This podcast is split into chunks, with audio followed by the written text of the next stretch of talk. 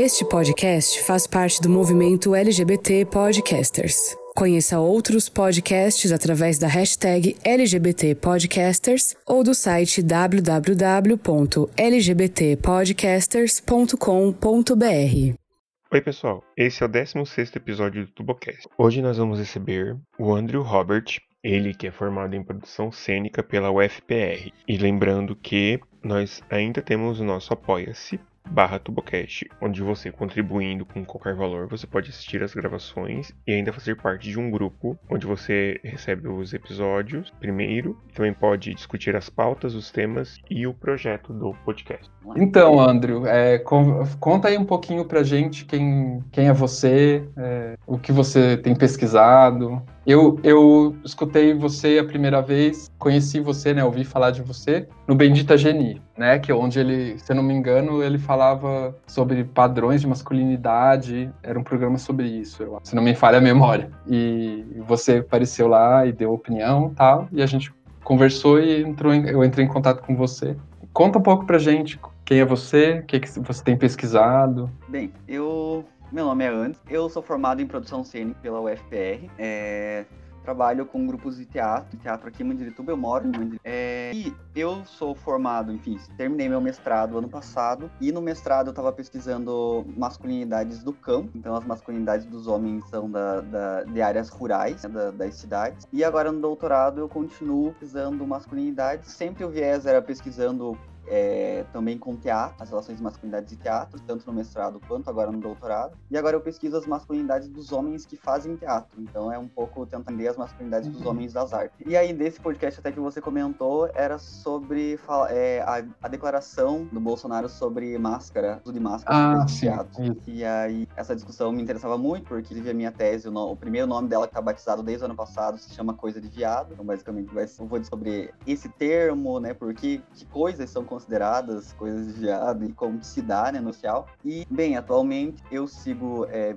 continuo fazendo a minha pesquisa. Estou geralmente fazendo live no Instagram, é, relacionando a temática, porque quando você estuda masculinidades mesmo, que é corte, é, as relações com o teatro consegue aplicar outros. E aí, quando surge algum conceito, seja é, masculinidades e FIA, masculinidades leitura, masculinidade cultural, enfim, masculinidades no mercado de trabalho, masculinidades de ambro, uhum. você vai falar. Legal. E, assim, é... uma curiosidade que me passou pela cabeça quando você falou agora do teu mestrado, é... como que é essa questão da masculinidade no campo, assim? Ela é, ela é diferente da, da, da expressão da masculinidade na cidade? Como, como funciona? Como é? É diferente porque as questões que estão ligadas a campo têm uma relação assim que vai de encontro muito mais com o estereótipo que o homem da cidade. Que o homem do campo, o homem rural, a terminologia nem é muito usada mais na academia por causa da bancada ruralista e tudo mais pejorativo. Se fala mais homem do campo, mesmo se falando de ruralidades, é, esse homem, o dele é a força bens, é o ser provedor. Então, assim, todo o estereótipo que inclusive rege as masculinidades também do homem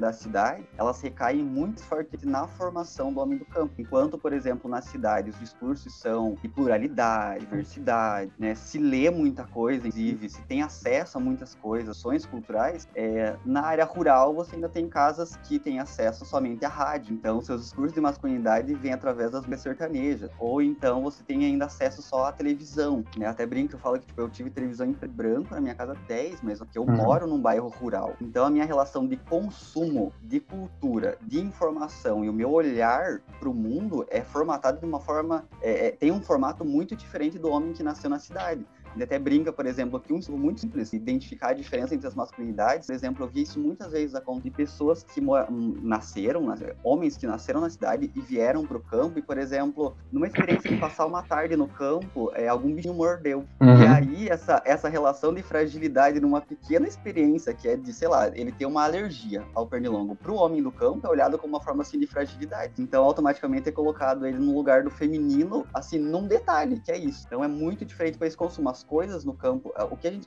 costuma de campo e cidade é que também a gente não inferioriza a cultura do campo. Não quer dizer que ela é ruim, uhum. quer dizer que ela se dá em outra velocidade, principalmente pelo acesso à informação, né? Eu sou internet na minha casa em 2016, eu não tinha internet, fiz minha graduação toda sem internet. Então meu consumo de informação é com outro referencial, que não está ligado aos referenciais de quem está na cidade, é, tem uma disposição de deslocamento muito maior, tem uma relação com o mundo total. Uhum. Legal, interessante.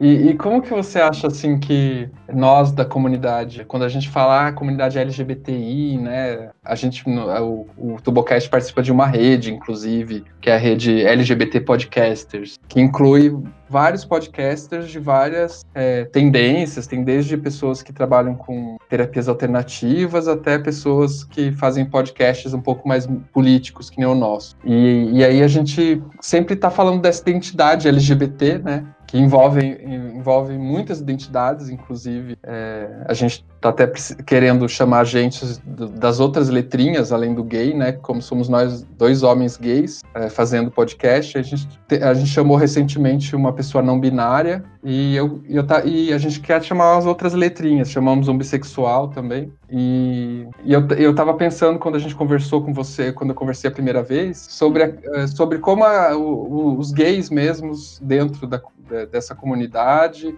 é, ou mesmo dentro da, do G, né, do gay, como a gente performa essa masculinidade e às vezes reproduz um monte de estereótipos, assim, é, principalmente naquela clássica frase não sou afeminado e não curto afeminado e não sou e não curto afeminado. Então, eu achei uma ótima oportunidade para a gente discutir isso, porque é, como eu tô solteiro recente, eu voltei pros aplicativos, né? Para conhecer gente nova. Enfim. Aí tem um perfil muito interessante que ele diz assim.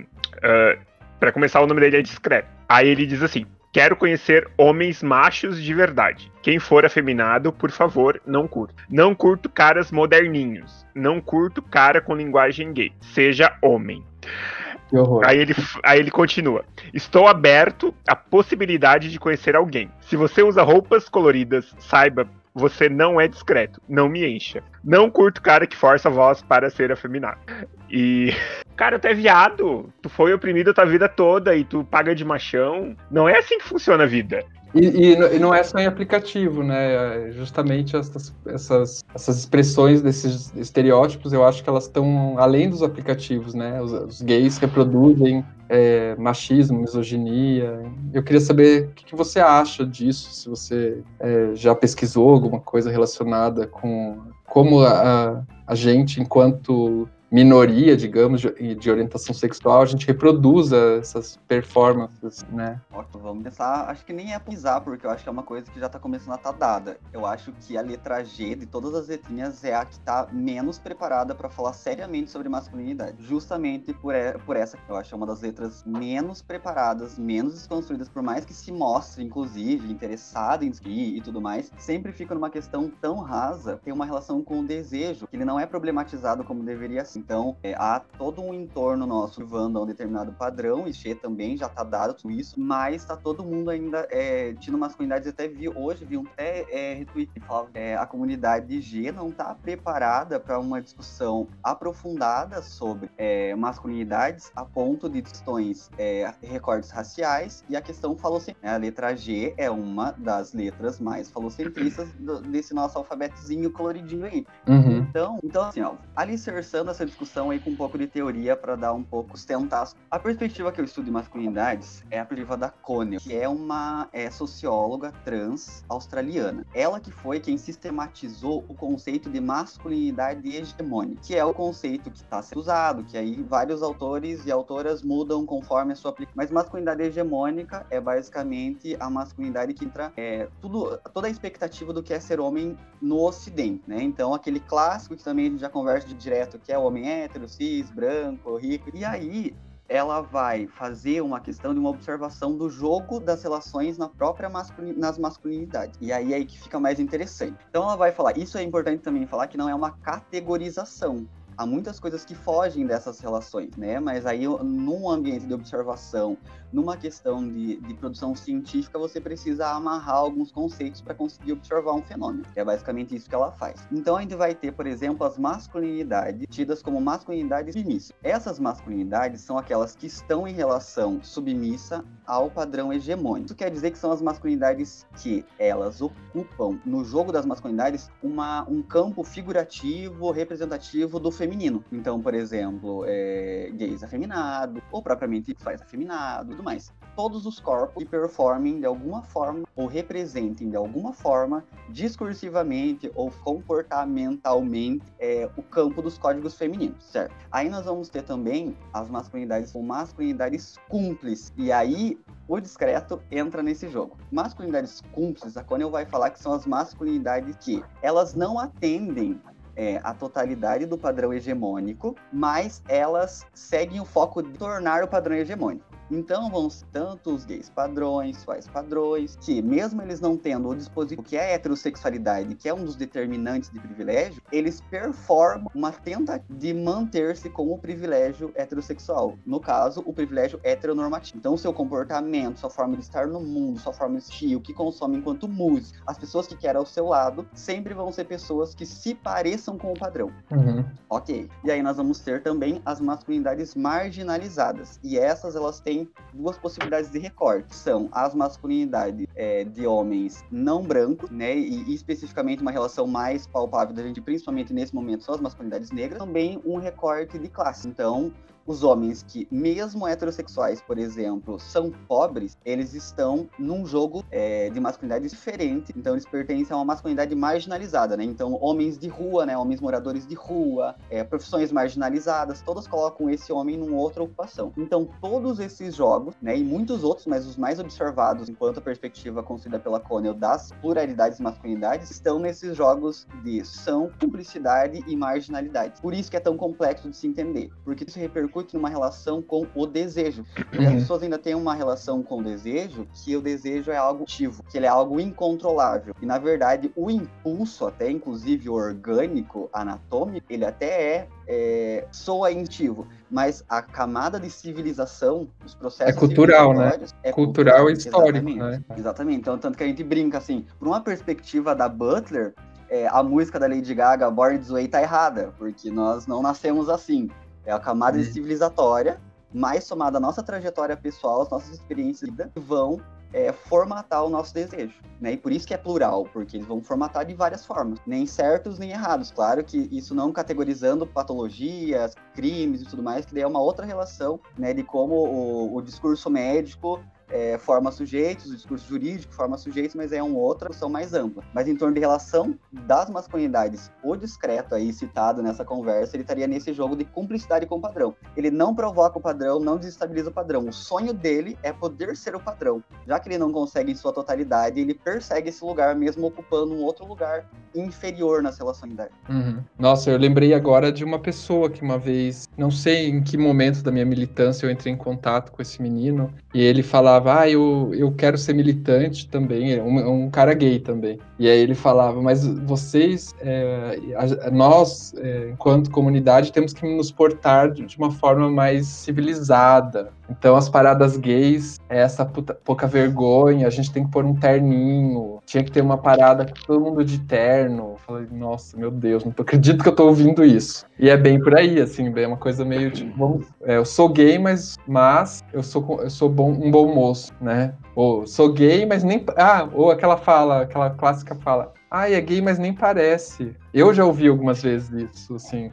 Ah, você é gay, mas não parece. Como se isso fosse um elogio. É, e própria uma, uma própria relação, assim, que eu não sei se vocês já viciaram, mas que é como o cara heterossexual, por exemplo, vamos colocar um exemplo. O cara heterossexual que está numa balada LGBT, como ele vira objeto de desejo de muitos caras é, gays na balada. Isso, assim, é um fenômeno que, assim, a gente pode escrever uma tese de doutorado, porque é mesmo mesmo da galera da letra G que não ocupa um lugar de masculin... de performar uma masculinidade do macho, é, já que ela não performa, é meio que assim, a gente poderia até, acho que talvez ir para um campo da psicanálise porque é uma relação com a falta. Uhum. É, é, ir lá na questão de que esse corpo padronizado, que é o que eu não tenho, é o que eu então eu vou desejar para mim. E aí colocar na centralidade, por exemplo, nesse jogo, que é uma relação de uma balada. Os corpos heteronormativos de desejo, é, eles dizem muito sobre como nós não estamos conseguindo desconstruir as próprias religiões, que ainda no fundo do nosso desejo, no que a gente some, nas mídias que a gente consome, nos filmes que a gente vê, nas redes sociais que a gente acompanha, quem a gente segue nas redes sociais, muito sobre a questão da construção do nosso desejo lá no por mais desconstruídos que a gente, por mais é, militantes que a gente seja. Se esse lugar ainda de desejo está direcionado a corpos heteronormativos longo ainda pra, de discussão dentro da letra G, assim, que eu acho que é a que tá muito problemática nessas questões, assim, porque Uhum. eu até vejo um, um avanço cada vez maior, claro que eh, me coloco criticamente, mas eu vejo, por exemplo, grupos. Eu tenho sempre uma relação polêmica com os grupos são de masculinidade, é, porque eu acho interessantes, às vezes eu não tenho paciência, o mesmo sendo uma área que eu, que eu, que eu gosto muito, mas tem um movimento de caras heterossexuais dispostos a discutir Hum. masculinidades. Eu sei que tem uma questão rasa nas discussões, por isso que me dá um pouco de preguiça às vezes, porque são discussões muito rasas, mas assim, parece que eles estão mais predispostos a começar a entender esse lugar. Enquanto a galera é gay, por exemplo, não tá tão disposta, não. Tá tipo, não, eu já, na verdade, eu já sei sobre isso, sou desconstruído, já sou militante, então não preciso nem falar mais sobre isso, porque isso, porque aquilo. E daí vira só, né, textão, tweet pra viralizar e isso, e bandeirinha pra lá e pra cá. Na verdade, assim, nem o seu próprio desejo está problematizado, assim, de forma a se autodesestabilizar, porque discutir masculinidades é se autodesestabilizar o tempo, é problematizar Uhum. o seu próprio desejo todos, senão você não caminha. É como na, na comunidade, assim, entre os, os gays, não não vou nem falar na comunidade, né, mas entre os gays, principalmente, tem uma questão muito hierárquica entre o passivo e o ativo, por exemplo, né, que eu acho que isso talvez seja uma, um termômetro que expresse bem essa questão do, do jogo de poderes aí na, dentro da, da comunidade. Não sei se você concorda não. Com certeza, porque assim, nada mais é do que essa visão que vai pro comportamento, né, das relações sexuais, ela é heteronormatividade, é, sim, costurada nas nossas relações. Nós não conseguimos vencilhar ainda. E mesmo que a gente tenha conseguido vencilhar nas nossas relações ainda, que é meio isso ainda no dia a dia, às vezes eu sinto um pouco, o olhar das pessoas está sempre nos dividindo. Quem ocupa o lugar da mulher e quem ocupa o lugar do homem naquela relação. É porque é isso que estrutura tudo, o funcionamento social é estruturado assim. E aí a gente vai, por exemplo, para várias áreas. A gente vai para as próprias áreas, enfim, da relação com a pornografia mesmo. Representativo do feminino, né, que é o corpo do passivo. No Uhum. jogo de poder dentro das relações pornográficas, ela representa a dominação do feminino também. A heteronormatividade, ela tá assim, o tempo todo sendo reproduzida por todos que nos cercam. E se a gente não problematizar isso, e não romper com isso, a gente não questionar, não debater, não conversar sobre isso, isso vai continuar nos mantendo.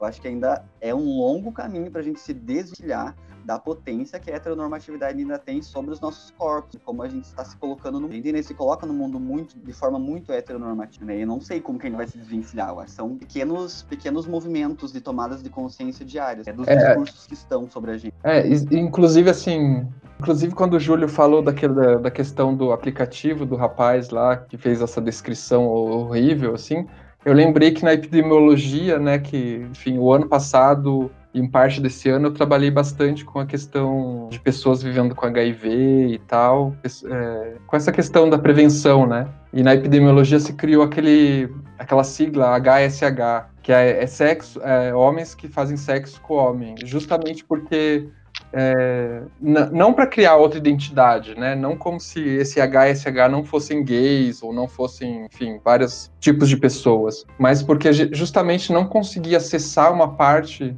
as pesquisas não conseguiam acessar uma parte da população, porque quando eu chegava para a pessoa e falava, você é gay porque você faz sexo com outro homem, a pessoa falava, não, eu não sou gay, e aí já encerrava a pesquisa. Então é justamente esse tipo de, enfim, de jogo aí que que eles talvez eles criaram essa classificação para tentar é, escapar da, dessa performatividade aí, eu acho. Não sei que a pessoa, que aqui no Brasil é muito comum, né? Não sei se em outros países é aquele homem que faz sexo com é, ativo, né? Com com gay ou, né? Geralmente com gay. E aí acha que ele não é gay, que ele é, ele só tá sendo ativo, então ele é o homem, o macho. E inclusive na cama tem aquela performance meio meio tosca de enfim. Uma coisa meio robótica. Não, uma coisa meio tipo de xingar e falar, chamar de putinha, não sei, uma coisa bem opressora, assim, bem que a gente vê reproduzido em filmes, filmes gays, assim, filmes pornográficos, né? Enfim, que a gente talvez não faça crítica disso, acha, ah, na hora você tá vendo o filme, talvez ache até legal, assim, mas se você pensar bem, tem um monte de opressão naquilo, né? Você tem misoginia, tem uma série de questões. É porque, por exemplo, é isso que você estava comentando, tem uma relação, quando tava, gente estava estudando meu professor da, de uma diversidade e desigualdade, ele falava um pouco sobre isso, né, sobre as questões de, falar sobre PrEP e tudo mais, e aí tinha uma, uma, uma questão que ele falava principalmente os grupos menos acessados de HIV, é, quando se dava a nomenclatura, né, de homens, eram os caminhoneiros, porque os caminhoneiros têm uma vida sexual ativa é, homossexual muito grande, mas é, não tem uma relação, uma percepção de identidade sexual. Então, quando essa pesquisa direcionava a homens gays, esse, esse, esses homens não, não estavam ali, eles não não, não ouviam seu nome ser chamado. Então essa nomenclatura surge, claro que ela, ela é, se a gente for observar, né, tentar fazer uma observação de fora, é assim como aquela nomenclatura do GOI também, enfim, que foi uhum. aquele delírio coletivo, enfim, que é, é, é, sempre uma tentativa de escape de um lugar, né, de, de um lugar de, de perda de privilégio, né, porque a partir do momento que esse cara, por exemplo, esse caminhoneiro, ele coloca numa relação de, né, da sua identidade sexual ser inferior no jogo ali, da, porque a, a, o caminhoneiro caminhoneiro performa uma, uma, uma masculinidade do macho, troca pneu, do que carrega carga pesada. Então isso tudo repercute na sua construção de identidade, sexualidade.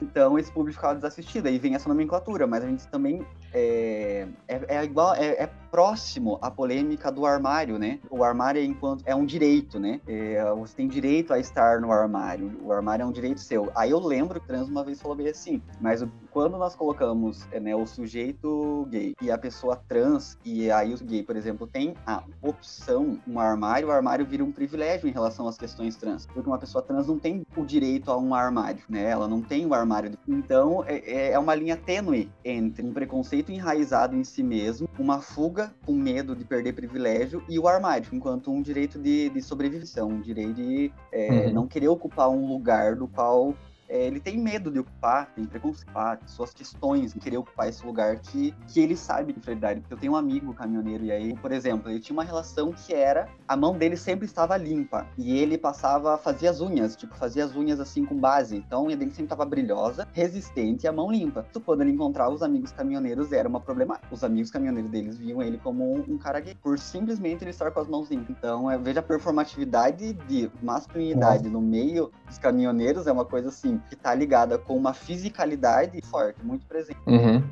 Entendi. Nossa, impressionante até. Sim, sim.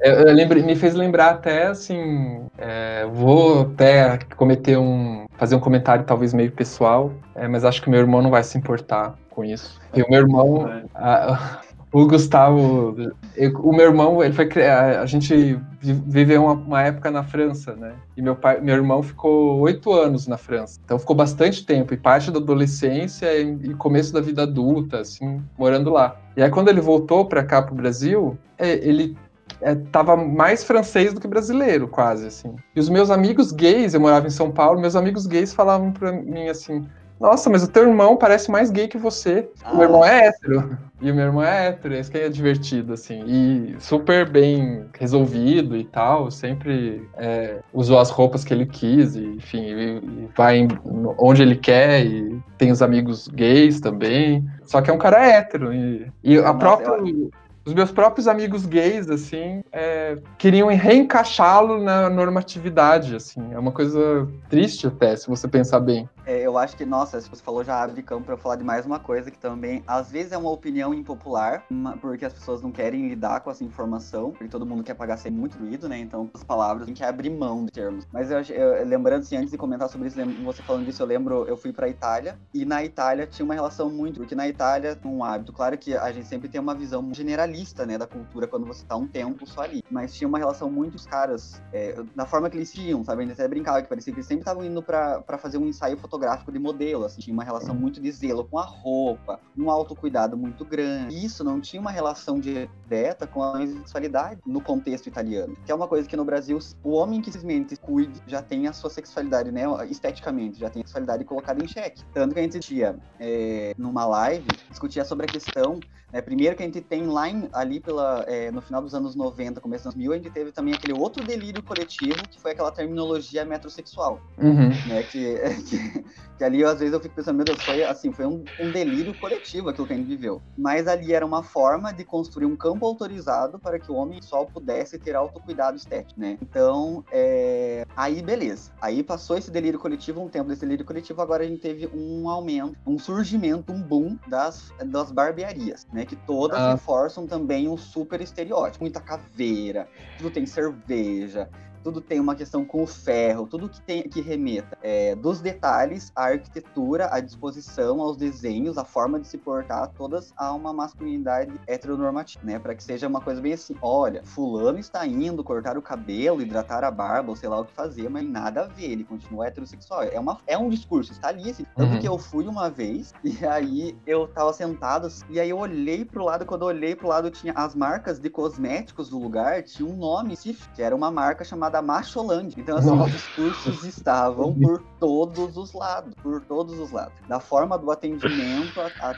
a todo o resto que ali circulava. Então, é, quando você fala disso, e aí eu comentei ele da Itália, tá falando disso agora, e você falando da França, uma das questões mais problemáticas do meio gay é o famigerado gaydar. Ele tem uma problemática muito grande, então, é, o tempo todo com o estereótipo. Basicamente é assim, porque o nosso cérebro, ele quer olhar para o outro corpo e, e ele quer que passar por um processo de inteligibilização. Então, quando eu identifico o gênero e a sexualidade daquele outro corpo, o meu cérebro humaniza aquele corpo. Quando isso não, não acontece, bem, aí surgem as questões, por exemplo, ontem eu estava escrevendo um pouco sobre a questão da, da das violências, né? As violências, na, as violências de gênero, elas estão no lugar porque o que acontece? Quando um corpo não performa hum, é, masculinidade ou feminilidade, ou performa tudo isso misturado, né, e bagunça as relações de sexualidade e de gênero, é, é como se esse corpo não tivesse humanidade. Por isso que muitas pessoas matam, por exemplo, teve aquela questão da, da travesti Dandara é, no Nordeste, ela foi morta, né, atadas, apauladas, aquilo foi gravado, foi para rede social. Como que as pessoas chegaram naquele limite, né? É porque para aquelas pessoas aquele corpo não era humano. Então, o, a problemática do, do gaydar tem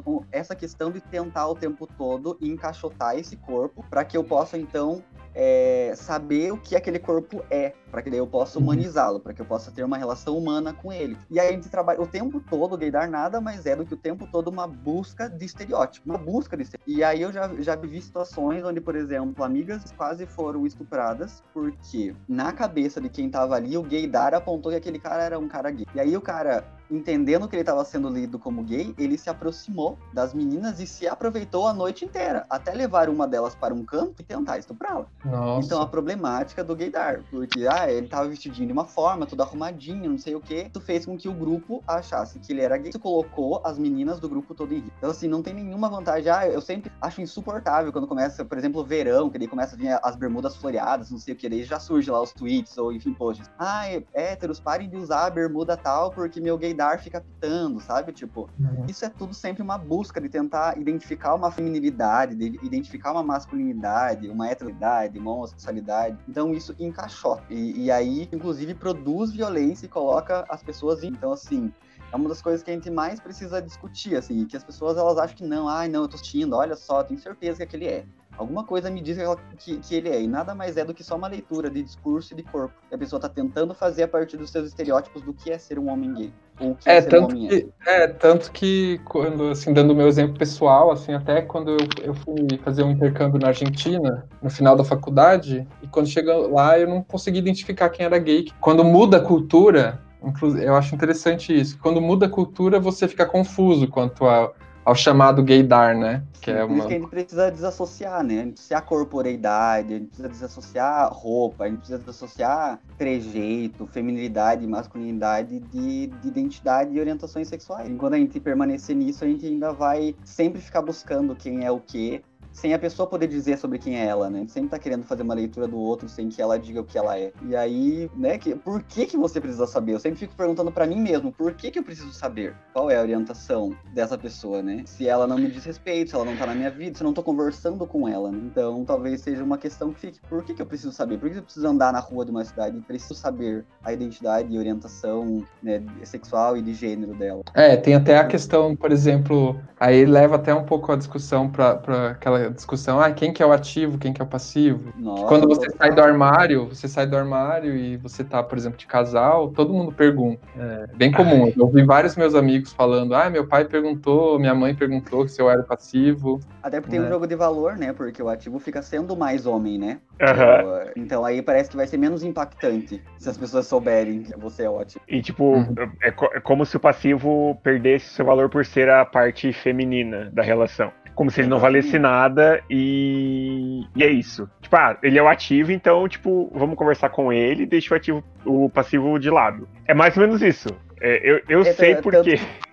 Porque na, no meu último relacionamento era assim, tipo, eles conversavam com. Mas na minha última relação era assim, a gente ia pra balada. Eles conversavam muito mais comigo e, tipo, deixavam ele de lado. Porque eu era a parte interessante do casal. Ele não era parte interessante do casal. É, é, tem uma. É que eu ia comentar, era que tava, enquanto estava falando sobre isso, essas visões, né? Porque, inclusive, dentro próprio. Assim, por exemplo, eu tenho uma vivência, uma formação cristã desde que eu nasci. Hum. E aí, dentro das próprias relações é, bíblicas, você vai encontrar nomenclaturas diferenciadas. Né? Quando eu fui estudar um pouco sobre a questão de masculinidade, sexualidade com relações à religião, você vai encontrar terminologias diferentes. Né? Você vai encontrar efeminado e sodomita são relações muito diferentes colocadas na Bíblia. Então, o próprio pensamento cristão é estruturado de forma a identificar qual é mais grave, é, qual representa o, o masculino, qual que é o pecado, né? Então, assim, daí se a gente tá falando de um país, né, como o Brasil, que é estruturalmente forjado em cima, de, né, forjado não inicialmente, né, mas tem se construído pelo viés cristão e agora ainda mais no momento histórico está, momento político histórico que a gente está, é por isso que tão veementemente os discursos religiosos têm se colocado sobre os nossos corpos, né, e os nossos desejos, né, se tá na Bíblia virou verdade, aí se tá na Bíblia a gente pode ser combatido. A gente comentava na live agora que eu semana passada sobre aquele do conceito de monstro, né, e era muito isso a partir do momento, né, que é igual aos filmes, que nos filmes você é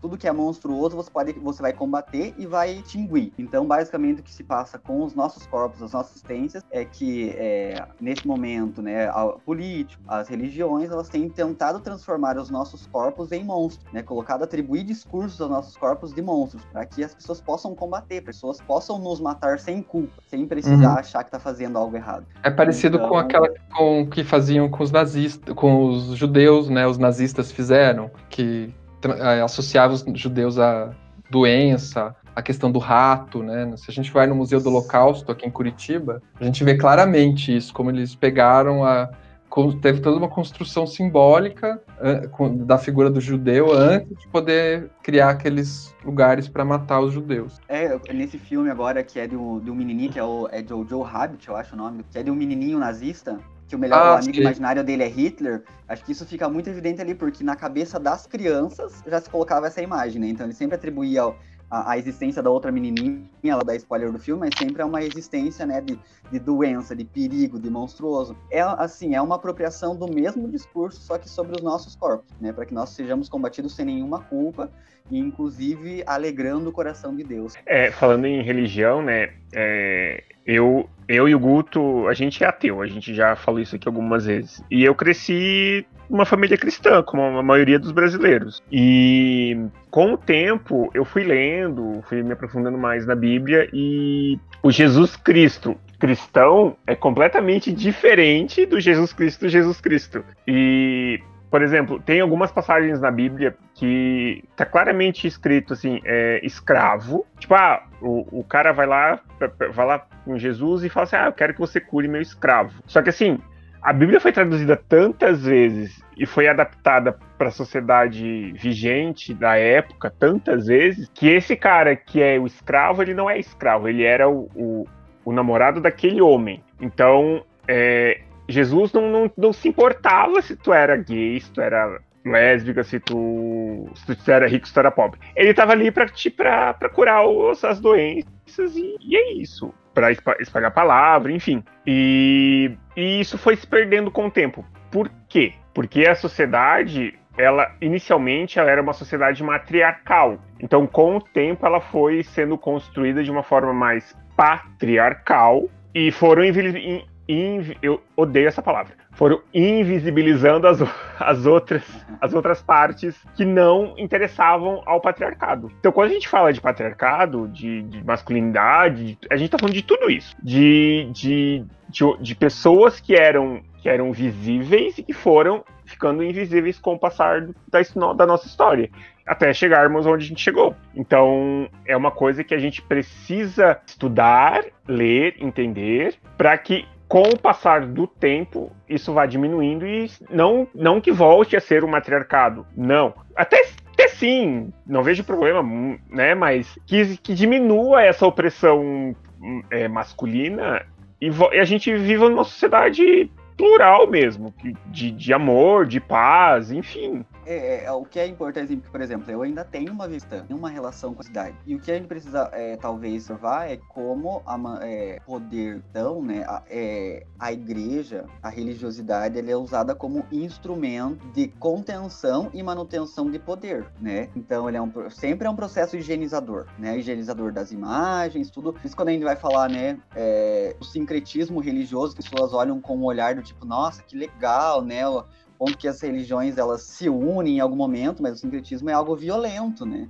É um embranquecimento de, de, de religiões, é, é como é, escravos viram é, adorar os seus deuses os embranquecendo, né? As suas entidades os embranquecendo. Então sempre vai ser manutenção de poder. E aí o que eu sempre vejo, assim, sempre, porque eu sempre me coloco nesses dilemas, que eu estou tendo uma vivência é, cristã, religiosa e tudo mais, e como que eu observo tudo isso, e como que eu não sou cúmplice disso, e se eu estou sendo cúmplice. Eu acredito, de certa forma, que é, eu sempre respeito quem está fora, obviamente. Quem está dentro, né, e tem uma consciência disso, de como o, o, Vamos pegar o que é a minha relação, que é o catolicismo, que é um de manutenção de poder histórico, são eurocentralização, embranquecimento da própria imagem do, do Jesus histórico e tudo mais. É, eu fico pensando assim que dentro do. A gente tem que encontrar uma. E só vai encontrar a fissura desse sistema quem tá por dentro. Ele, quem tá por fora, não consegue encontrar ali, disputar espaço. Às vezes eu, eu olho hoje uma disputa de espaço, assim, eu disputo espaço. Como, por exemplo, eu sei que, por exemplo, eu fui é, convidado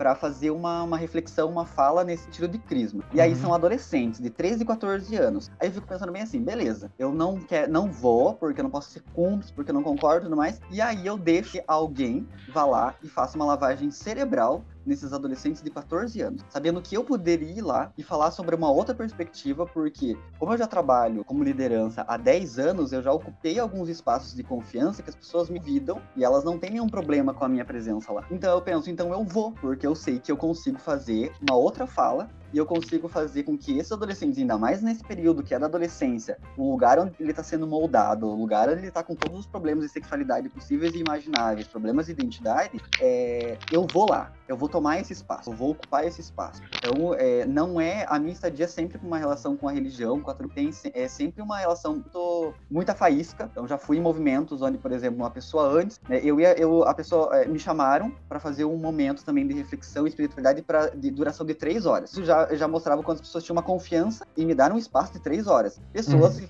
elas me conhecem por rede social. Quem tem rede social sabe que eu tô lá militando, falando mal do Bolsonaro, falando mal de tudo o dia inteiro. Então, assim, nunca a pessoa não, não, me chamou é, me contendo, então me deu três horas. Só que antes de mim foi colocada uma pessoa que, ah, tava toda aquela polêmica do Pablo Vittar, então foi uma pessoa, assim, que foi extremamente homofóbica. E ainda gritava, assim, tipo, pode gravar e me processar porque não é de Deus e não sei o que, todo esse discurso, né? Aí eu pensei assim, bem, eu tenho três horas, ele tá muito ferrado. Porque aí o que eu fiz foi quando eu me levantei, eu falei bem assim, eu, eu falei bem assim, eu tenho é, o dever de falar por vocês que eu não compactuo com nada que foi falado até agora nesse lugar. E eu não compactuo com nenhuma pessoa que concorde com tudo que foi dito nesse lugar. E aí rolou aquela divisão, né? Rolou aquela divisão das pessoas favoráveis a, a, a essa fala dele, e as pessoas assim, nossa, finalmente alguém com coragem. As pessoas têm medo de falar, porque as relações de poder dentro da religião são muito grandes. Pode ser que ali eu tivesse é, cavocando o meu lugar de ninguém mais me chamar para falar nada. Mas eu também tava pouco me importando. Se eu naquele momento não me impôs, né, não falasse, eu estaria sendo cúmplice. Sim. Então, assim, é, é, é muito, muito, complicado. Mas ao mesmo tempo é pensar também no direito à espiritualidade e à religiosidade que as pessoas LGBTQ, né, antes da gente pensar de que né? Ah, o tempo todo a gente olha com pessoas que estão sendo cúmplices e tudo mais. Enfim, é, é sempre um, um lugar para quem tá, quem tomou consciência, está nessas disputas de poder dentro do espaço religioso, sempre muito, porque você sempre vai bater de frente com forças muito grandes. E sei lá, me vejo agora com, com uma, uma função política nesses espaços, ainda mais agora. Dois, Brasil 2020, assim, a disputa, a disputa, assim, a discussão de base política, pra gente falar sobre política, gênero, falar sobre tudo, está nos espaços religiosos cristãos. Se não for ir lá nesses espaços, assustar essas pessoas, essas cabeças, é, esses corpos, é, pode contar que a gente vai ter mais quatro anos de sofrimento é, nas próximas eleições. Isso é, é nítido. Mas, mas você acha que, assim, que a gente, enquanto, movi, movi, assim, enquanto, por exemplo, sei lá, movimentos de esquerda, por exemplo, partidos políticos, ou mesmo movimento LGBT, de, de, devesse fazer uma, é, movimentos, por exemplo, é, é, explicando um pouco melhor. É que recentemente eu tive uma polêmica, eu entrei em uma polêmica no, no PDT,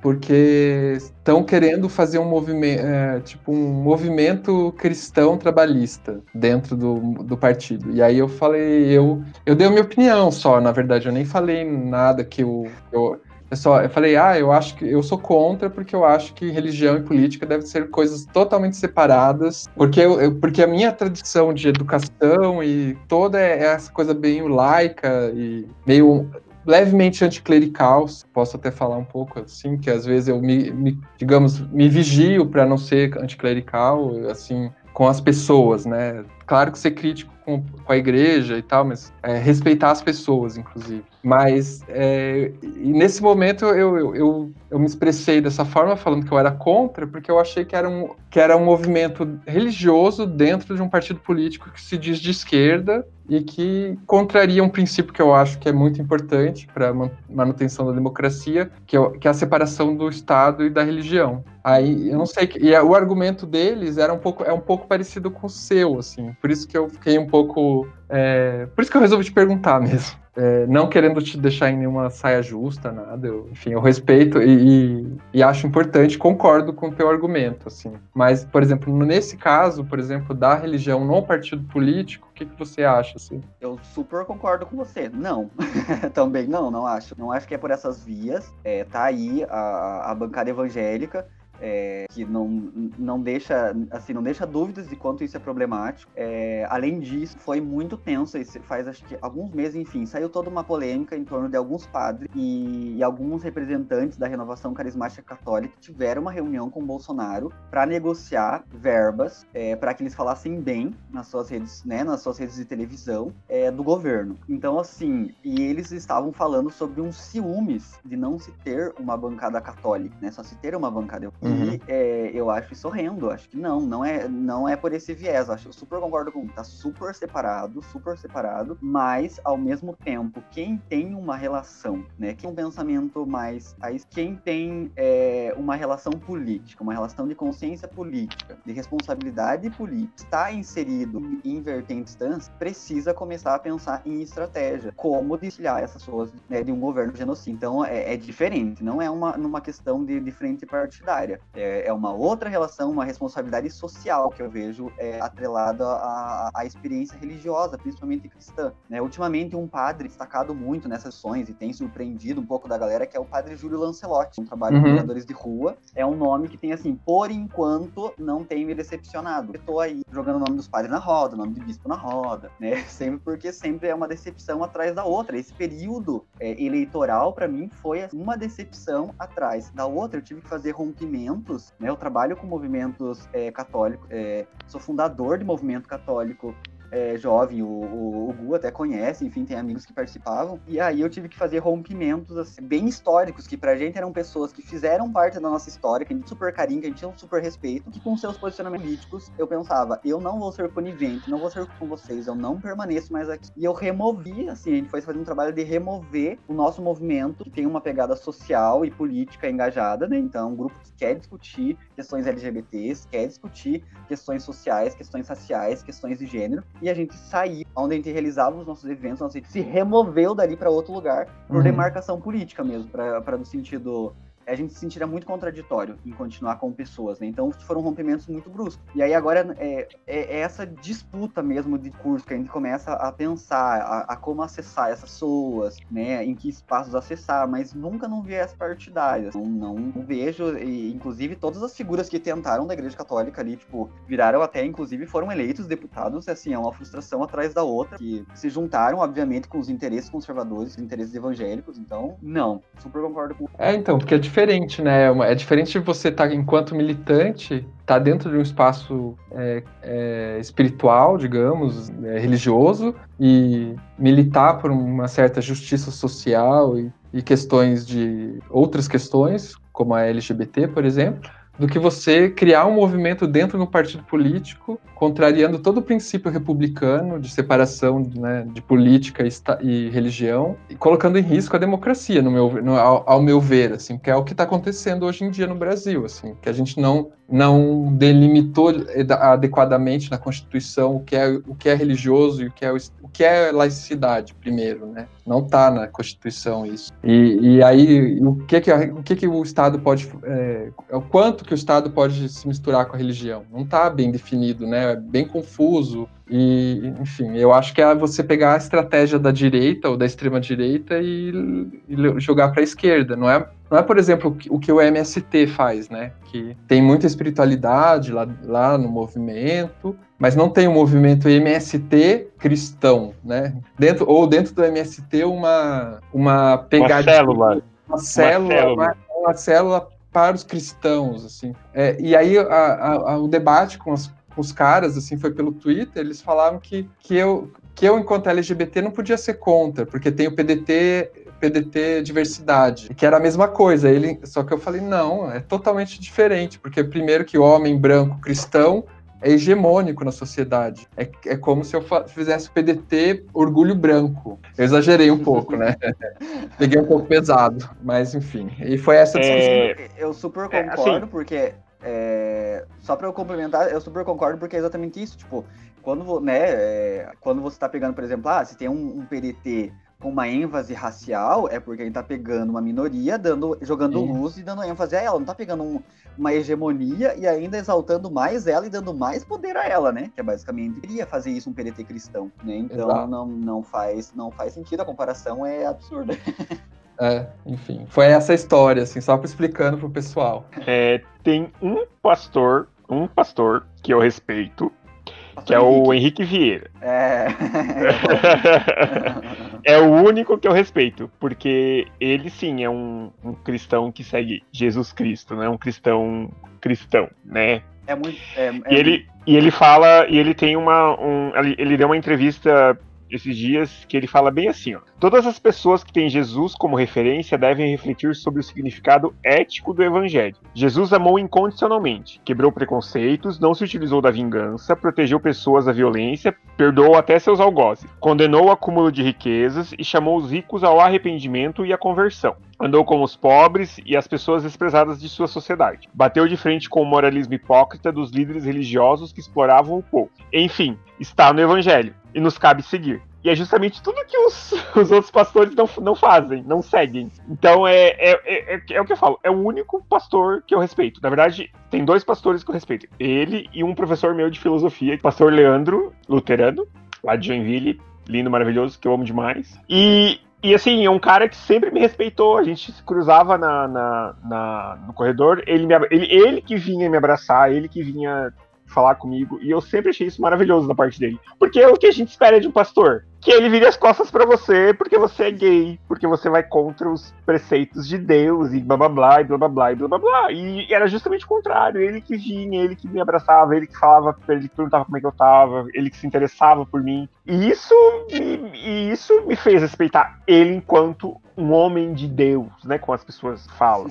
Então, isso que me fez respeitá-lo. E é isso que eu falo quando, quando, quando eu digo, ah, eu só tenho Agora são dois, né? Quando, na época eu não conheci o, o, pastor Henrique Vieira, mas é o único pastor que eu respeitava à época era o meu professor de filosofia. Porque ele é um cara sensacional e todo mundo, todo mundo, todo mundo do, da faculdade amava ele de paixão. Então. Dois pontos, então não assim. tem. Então a gente não tem muito o que discutir nesse sentido, assim. Porque ele sempre foi muito, muito. Ele, é o que ele falava, ele falava muito assim: o meu Jesus é o Jesus de amor que é o que a gente devia aprender. E não é o que a gente aprende quando a gente vai em missas, em cultos evangélicos, enfim, a gente aprende um Jesus completamente diferente daquilo que a gente deveria aprender. Tenho dois pontos relacionados a isso, assim, claro, eu acho que o pastor, o pastor Henrique, que é uma figura que tem despontado, assim, é bem importantes agora nesse momento, para mim foi um divisor de águas. O, quando aconteceu a situação onde os terreiros foram atacados e quebrados e tudo mais, e o pastor Henrique é um dos que foi lá nos terreiros é, promover discussões em torno de intolerância religiosa, né? Então, assim, você vê o movimento do pastor fazer isso, né? Ainda mais as religiões de matriz africana que são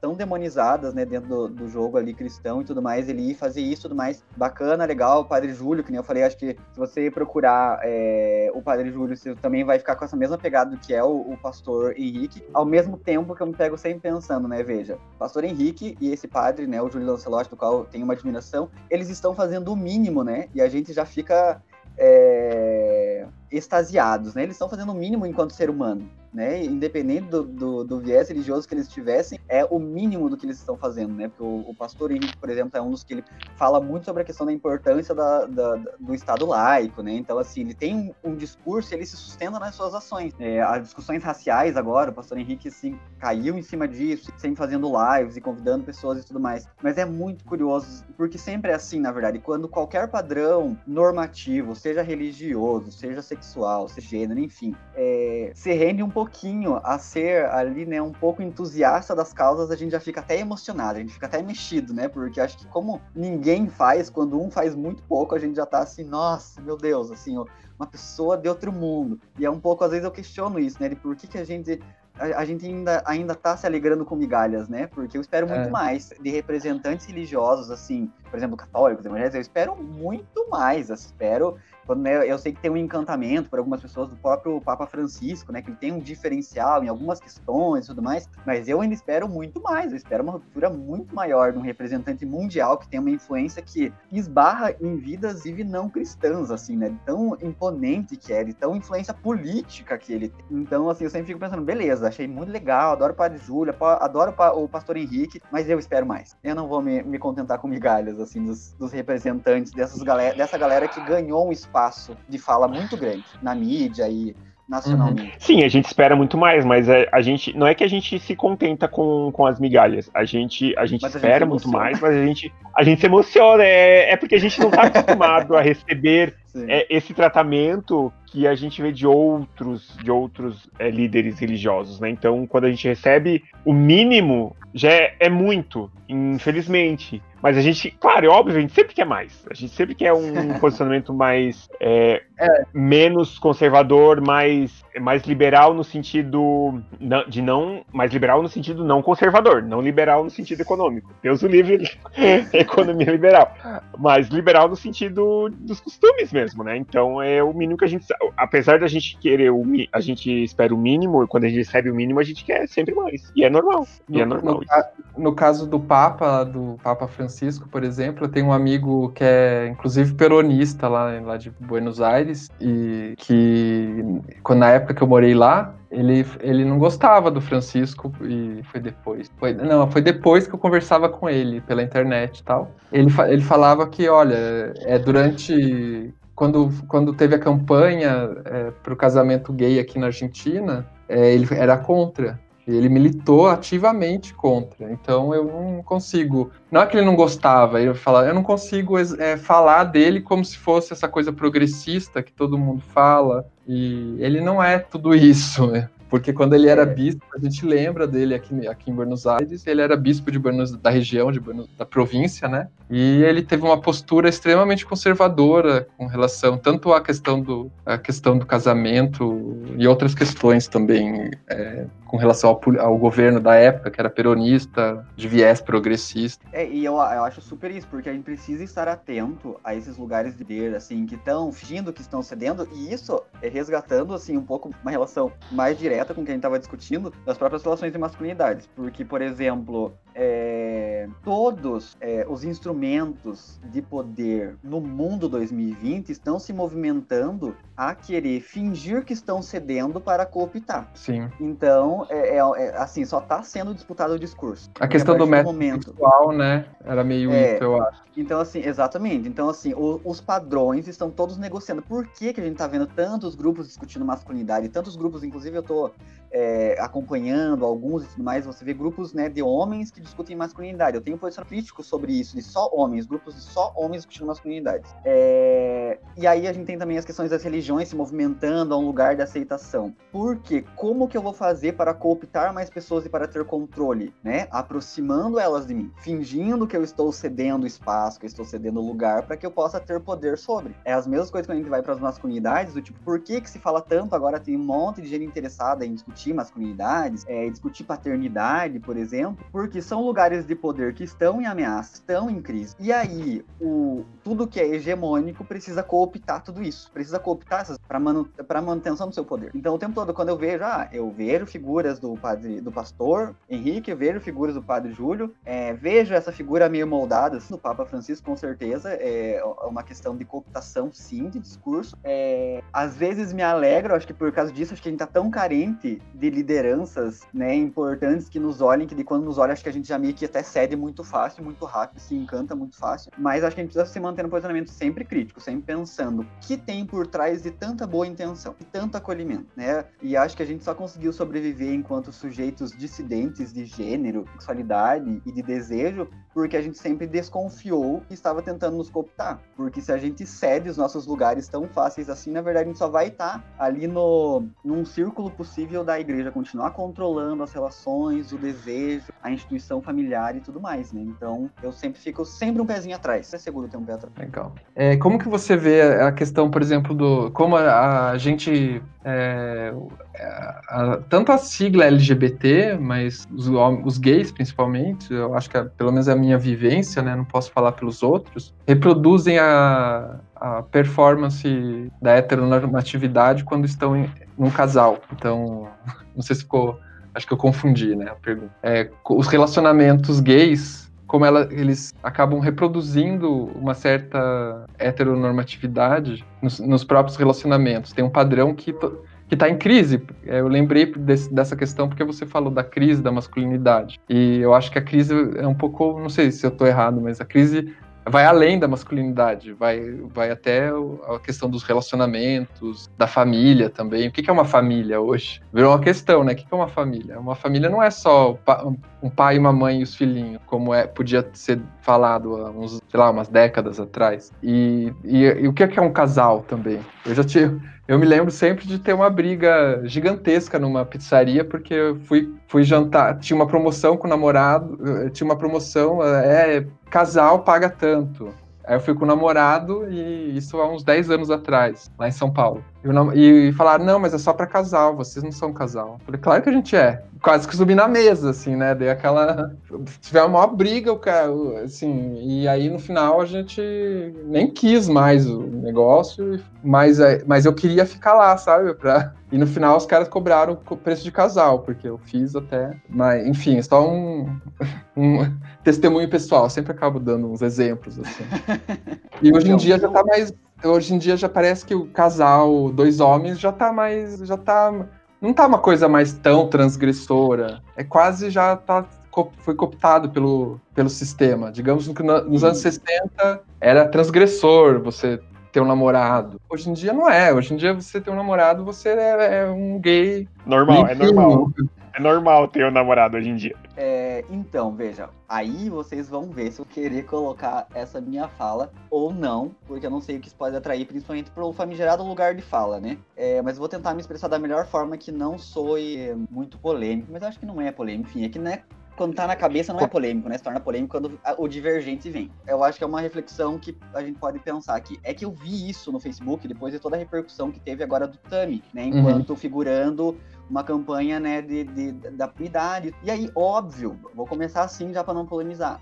Óbvio que é muito importante é, essa campanha, que esse lugar ocupado é, é muito importante, porque a Butler vai falar que se, como se constrói gênero. Ela tem um conceito chamado performatividade, que nada mais é do que entender que um gênero se constrói a partir da repetição. Então, o, o as, o, o, que a gente tem de gura, o que a gente acha que é homem, o que é mulher, ele se constrói de repetição em todas as áreas da nossa vida. Então a gente olha para a igreja, a igreja está falando o que é ser homem. Você olha para é, a escola, na escola está se dizendo o que é ser homem. Dentro da sua família se reproduz o que é ser homem. Então essa repetição, as músicas reproduzem o que é ser homem. Então essa repetição está ali o tempo todo forjando e sustentando é, esse gênero. Beleza, aí nós temos o Tami na, na, na, publicidade e tal, né, de, de determinada marca, e ok. Aí um menino postou um negócio no Facebook que eu fiquei, ele, na verdade, era de uma outra pessoa, mas eu lembro que foi o post, ele que fez, ele assinou o nome da pessoa que levantou, que tem muito a ver com o que você está falando sobre né, o que é casal. Estava falando o seguinte, nós, enquanto corpo, é, gêneros, desejos, sexualidades de dentro, não heteronormativos, queremos mesmo dar um espaço, um conceito e um lugar de paternidade e maternidade forjado pelo patriarcado? Exato.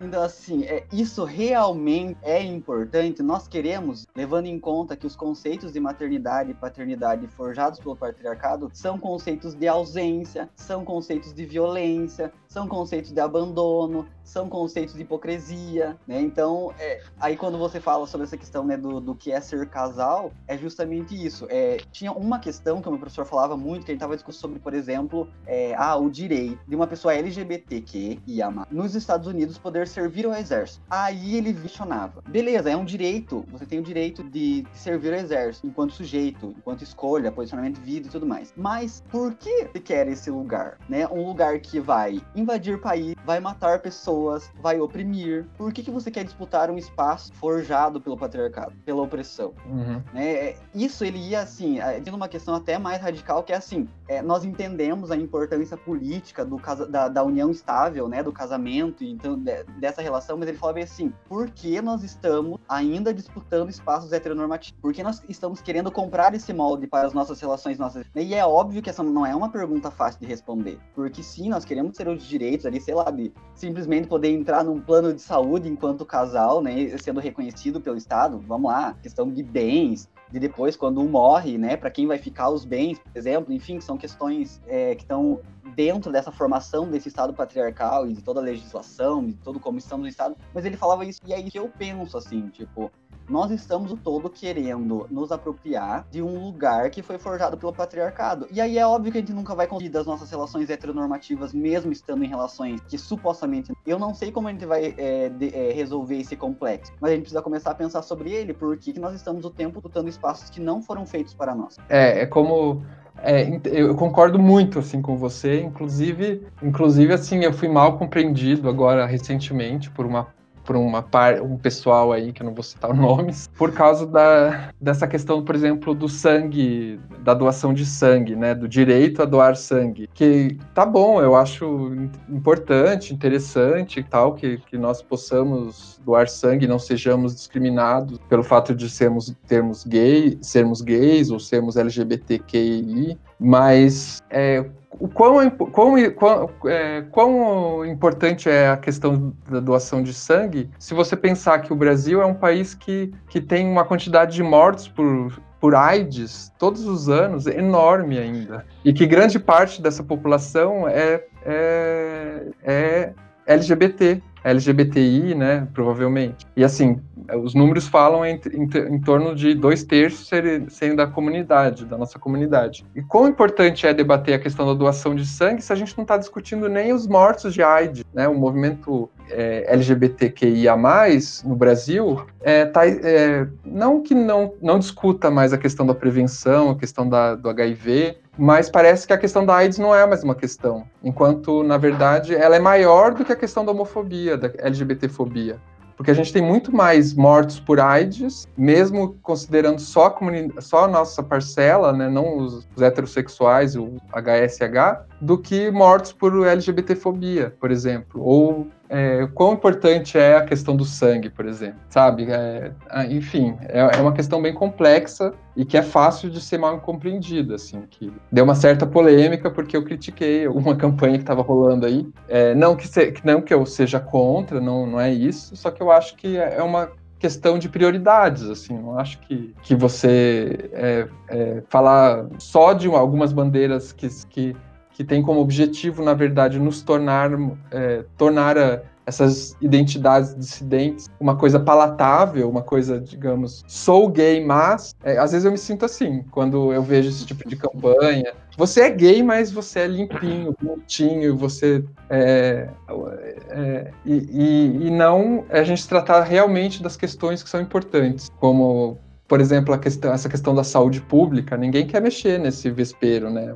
Não, porque, até porque a gente vai questionar uma série de coisas, questionar o, o lugar, o mito do Brasil, que o mito do programa de, de HIV/AIDS, que é um mito, né? Porque já, já era há muito tempo que o Brasil não é referência mais nessa área. Enfim, só dando um exemplo, saindo um pouco né, da, da questão da masculinidade, mas que eu concordo com vocês. Mas é isso, eu acho que é, em termos gerais a gente pode falar que boa parte dos nossos problemas está sendo porque mesmo é, nós tendo, é, mesmo nós, corpos dissidentes, desejos dissidentes, gêneros dissidentes, nós ainda não estamos construindo as nossas, os nossos lugares de existência. Estamos querendo ocupar espaços já construídos. Então aquela figura de fundo que está lá, é, forjada pelo patriarcado, né, do homem e da mulher, da família, ela ainda habita o nosso inconsciente, o fundo dos nossos desejos. E aí por isso que cair dando murro em ponta de faca, porque a gente disputa esses lugares, porque estruturalmente é forjado em cima de. E aí, estruturalmente, as coisas só vão se mover a partir do momento que realmente temos corpos dissidentes, nossa existência é dissidente, nosso lugar vai ser dissidente. Né? Nós vamos rejeitar esse lugar é, normativo. Mas ok, também a falo assim, eu sei que é bonito falar, eu sei que é fácil falar, sei que é bonitinho no discurso, mas não sei, nós precisamos começar a falar para que a gente comece a ter estratégia, senão não, nós vamos ficar o tempo todo presos na roda da heteronormatividade, todos os campos. É, por exemplo, na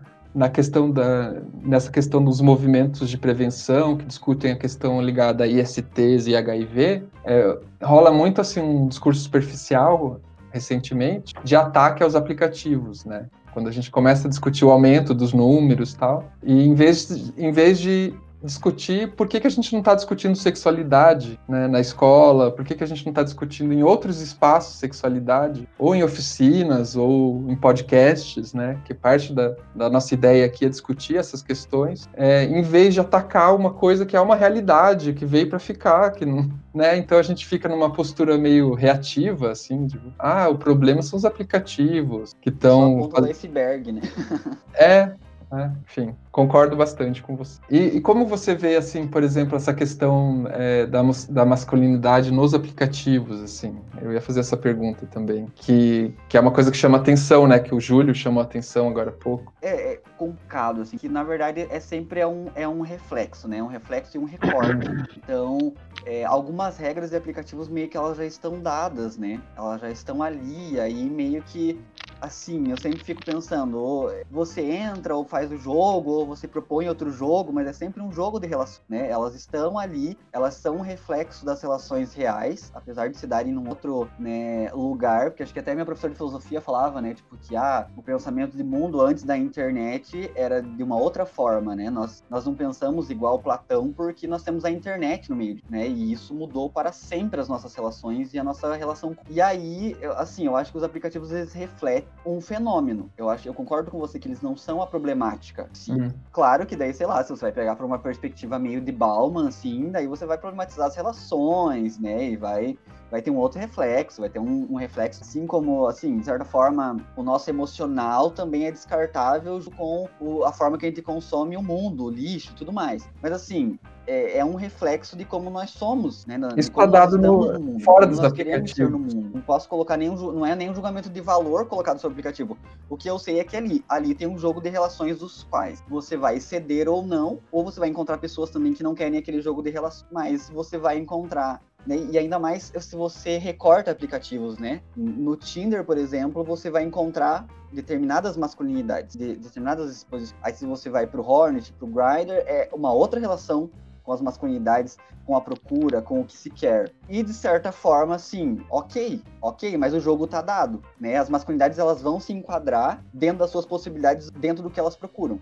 Né, se é mais corporificado, então tem uma relação mais exaltação à força física, ao padrão, ao lugar da academia, enfim, a, as relações vão se estabelecendo, assim, não sei como, como problematizar para além de, porque as relações são, é, o problema que se encontra nos aplicativos de se encontrar um fenômeno igual ao discreto, elas estão antes do aplicativo, elas estão nas relações uhum. que essa pessoa tem com, né? Então é só um espelho. Concordo muito com você também. Eu acho que o aplicativo, o aplicativo é só uma, um reflexo do mundo real, do mundo, digamos, fora do aplicativo. Tem uma coisa que acontece com muita frequência é que todo mundo tem um perfil em cada aplicativo, né? Acontece muito isso. Tipo, ah, tu tem. São cinco. Por exemplo, ah, são cinco aplicativos, tu tem perfil nos cinco aplicativos. Só que assim, por exemplo, a pessoa que usa o Grindr não é a mesma pessoa que usa o Scruff, não é a mesma pessoa que usa o Tinder, não é a mesma pessoa que usa o Hornet, e não é a mesma pessoa que usa o Facebook por exemplo. A pessoa tem cinco personalidades nos cinco aplicativos diferentes. E é muito bizarro, porque, por exemplo, assim, a pessoa que eu me relacionei no Scruff, ela me ignora, ela me ignora completamente no Grindr. Ela me ignora completamente no Hornet, ela me ignora completamente no Tinder. Mas ela é super comunicativa no Scruff. Ela não vai ser uma pessoa melhor porque ela usa esse ou aquele aplicativo. Que o meio que você tá muda muito a mensagem. A gente teve uma discussão na rede recente, porque agora o, o Spotify anunciou que os, Spotify, os é, podcasts no Spotify vão, vão ter o direito a ter imagem. Uhum. A gente vai poder é, por exemplo, passar essas imagens nossas mais para frente. E eu disse, não é mais podcast, aí é outra coisa. É uma live e vai mudar completamente o conteúdo. Porque quando não tem o rosto, não, é, a, a, não sei, o, o, a forma que, que, que você se. Tem a mesma personalidade nos cinco aplicativos. Mas a mensagem ah, muda de acordo com a, o, o, meio que você tá e o jeito que ele é formatado, etc. Obviamente eu não, obviamente eu não uso cinco aplicativos porque eu não tenho esse, essa, essa paciência toda. Uso só o Tinder que já tá bom. Mas é muito bizarro isso, as pessoas, as pessoas mudarem de, de comportamento porque elas estão nesse ou naquele aplicativo ou nesse ou naquele naquele ambiente. Tu é a mesma pessoa, tu é a mesma pessoa, é um tu não vai mudar eu acho que é um fenômeno, assim, do boom dos próprios aplicativos, porque hoje a gente faz tudo por aplicativo, inclusive nós colocamos as nossas relações em aplicativo. Uhum. E aí tem, tem subtextos dados ali, né? Inclusive, sabe se você tem intenção do que você tem intenção, você sabe qual aplicativo procurar. Então, assim, isso tá tão dado que não precisa alguém teoria. Claro que um ou outro fica perdido, né? Tipo, é, às vezes eu, ve, eu acho que eu vi um tweet essa semana de um menino falando assim, ah, eu tava é, no Grindr e o cara já chegou perguntando, tipo, o que, que eu curtia, e, tipo, e ele achou ofensivo, né?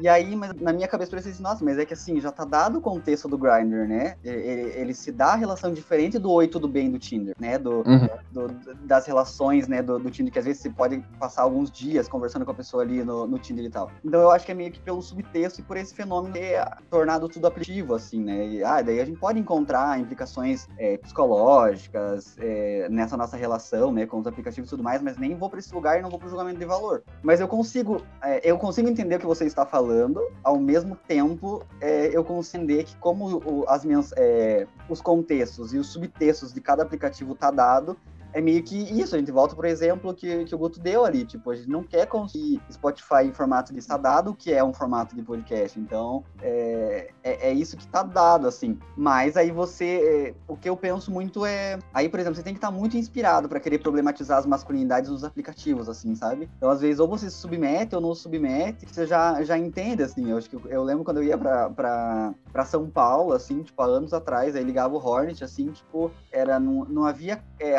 rosto né? Havia sempre tanques, né? Tanquinhos assim, sempre, todos à volta. Corpos. Então aí, é, aí beleza, eu, eu podia ficar fazendo testão, militando, tipo, ai meu Deus, olha esse aplicativo. Ou eu faço o jogo das relações que ali estão dadas, ou eu, sei lá, fico, faço louco, quero politizar e milito ali, cada vez que alguém fizer alguma coisa eu milito e brigo, ou eu vou procurar um aplicativo que atenda as, as minhas demandas, né?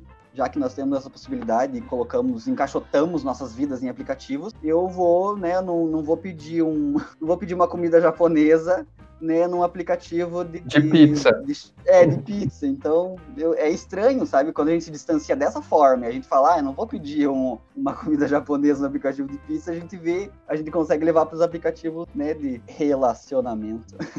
E, e assim, é, a, a, digamos, os persona as personagens que a gente cria, digamos, não é só em aplicativo que existem, né? É, na vida real também. Na universidade eu sou uma coisa, no, na, no trabalho eu sou outra, na balada. É, na, real, na verdade, você se adapta ao ambiente, né? Querendo ou não. Isso, isso é um fato. E. Ah, eu só levantei uma, uma, uma, uma questão, mas eu entendo que cada um age de uma maneira diferente no ambiente que ele está inserido. Por exemplo, aqui no podcast eu sou uma pessoa. Eu sou uma pessoa que opina, eu sou uma pessoa que conversa com os, com os nossos entrevistados, enfim. Agora, por exemplo, é, numa roda de amigos, eu sou uma pessoa que conversa sobre assuntos completamente diferentes do que a gente fala aqui no podcast. Só que isso não, não, não faz de mim uma pessoa diferente da pessoa que eu estou aqui. A única diferença é onde eu estou inserido e o, o, o que eu estou conversando naquele momento. E, tipo, por exemplo, eu, eu, eu, eu e Augusto, a gente, a gente fala todos os dias sobre tudo. Só que quando a gente chega aqui, a gente vai falar sobre o que a gente está falando aqui na hora. E isso não muda o fato da gente ser amigo e da gente discordar de certas, de certas coisas quando a gente tá aqui e de concordar com outras coisas quando a gente tá fora daqui. É então. E é isso que é o legal da, das relações humanas, entendeu? E Cara, eu, como eu falei, eu só levantei uma questão porque eu acho, eu acho estranho. Porque tu tá Não, no, eu- querendo, porque, porque querendo ou não, tu tá no mesmo ambiente, você só muda o aplicativo. É o mesmo ambiente. Tem homem gay que gosta de outros homens gays. Tá, tudo bem, tem um outro hétero perdido lá? Tem. Mas é, pra mim é o mesmo. Não deixa de ser o mesmo ambiente. Só muda a cor do, do aplicativo e o, o que tu Não, vai mas- fazer com aquela Você- pessoa, entendeu? Mas o exemplo, se você- discurso é diferente. É. O discurso é diferente.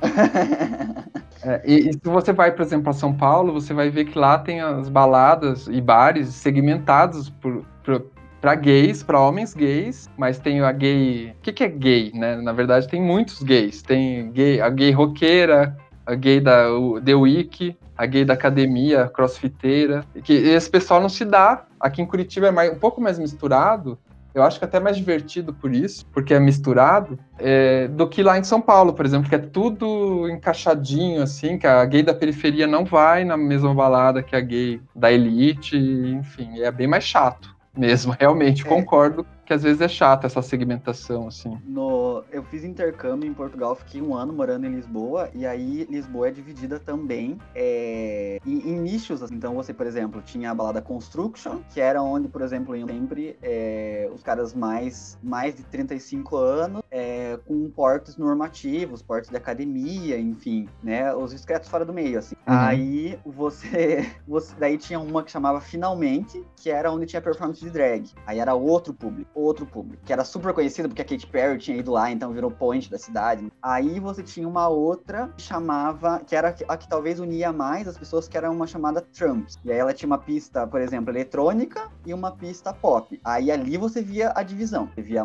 normativa né, na, na eletrônica e as, as POC mais no, no pop. Então, tipo, havia essas divisões. Aí você vai observando. Então, por exemplo, às vezes unir tudo e tinha, ah, tinha a festa do Grindr, por exemplo, que era um patrocínio do aplicativo, a festa. E aí dava uma tentativa de misturar, mas muitas vezes a própria é, musicalidade, assim. de- E aí vocês falando do. Falando que, ah, é, em cada lugar da minha vida eu falo de um jeito, de um jeito. Acho que a única coisa que me une em todos os lugares que eu tô, e daí eu tô, eu tô sempre me observando pra não virar. Ontem eu falei até pra minha professora do estágio, falei pra ela assim, ah, eu acho que eu tô virando o chatão do gênero, porque qualquer brechinha que me dão, eu já tô falando de gênero. Então, tipo, mesa de bar, sentou comigo, duas cervejas depois eu vou estar falando do- sobre gênero, e daí eu tenho segurado, sabe? Porque aí essa pessoa fala, ainda mais quando a pessoa sabe que eu pesquiso, a pessoa vem fazer uma pergunta. Uma das temáticas que eu lembro que surgiu numa mesa de bar é, foi por causa das questões de, de gen- genitalização do desejo, né? Que eu falava que uma da- das questões mais. Uma das questões urgentes nas discussões em torno do desejo na comunidade LGBTQIA, é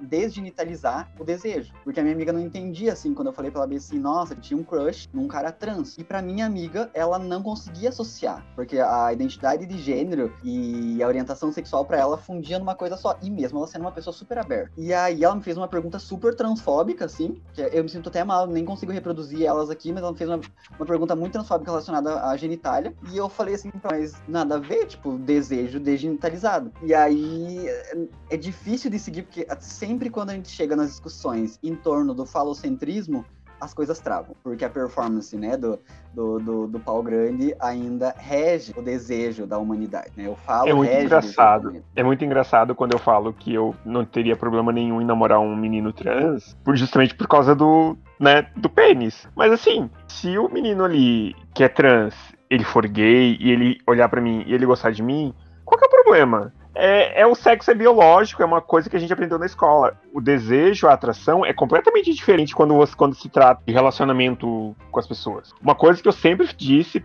é, uma coisa que eu sempre disse que eu, que eu aprendi, na verdade, para depois dizer, é que a gente se apaixona pela fisionomia da pessoa. A gente não se apaixona pelo que a pessoa é ali na zona na zona do agrião. Tô querendo falar pênis vagina nesse podcast, eu não tô acreditando. Essa expressão eu não conhecia.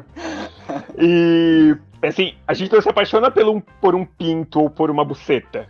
Enfim, a gente se apaixona pelo que a leve. pessoa Não, o... a gente se apaixona pelo que a pessoa é. Pelo que a pessoa é, pelo que a pessoa transmite. Simples Eu, assim. eu diria, eu diria mais, a gente se apaixona pelas projeções do que a pessoa é, na verdade. Pra muito Sim. além só da fisionomia, a gente se apaixona pelas projeções. E aí é muito louco, porque veja só, né? Se a gente observar, porque eu não sei se vocês vão colocar esse trecho aí ou não dessa discussão que a gente tá, conversou agora, que me veio isso sobre de- desgenitalização, desejo, muito a ver com masculinidades. Mas enquanto, enquanto, é, enquanto nós estamos falando num podcast que não teria problema nenhum me relacionar com o menino trans, é porque ainda existe muita transfobia, né? Porque a gente precisa localizar no nosso discurso Claro. que não haveria problema, entendeu? Não teria problema nenhum pra mim. Então, é, é, é- Inclusive, é tem boys, tem Inclusive, É como- tem boys trans que são lindos, maravilhosos, e que já deram em cima de mim que eu super ficaria. Só que na- Mas- na, época eu não, na época eu não fiquei porque eu era casado. E pra mim não era, não é, como eu falei. É, é engraçado a gente falar que não é problema nenhum, porque talvez a pessoa que,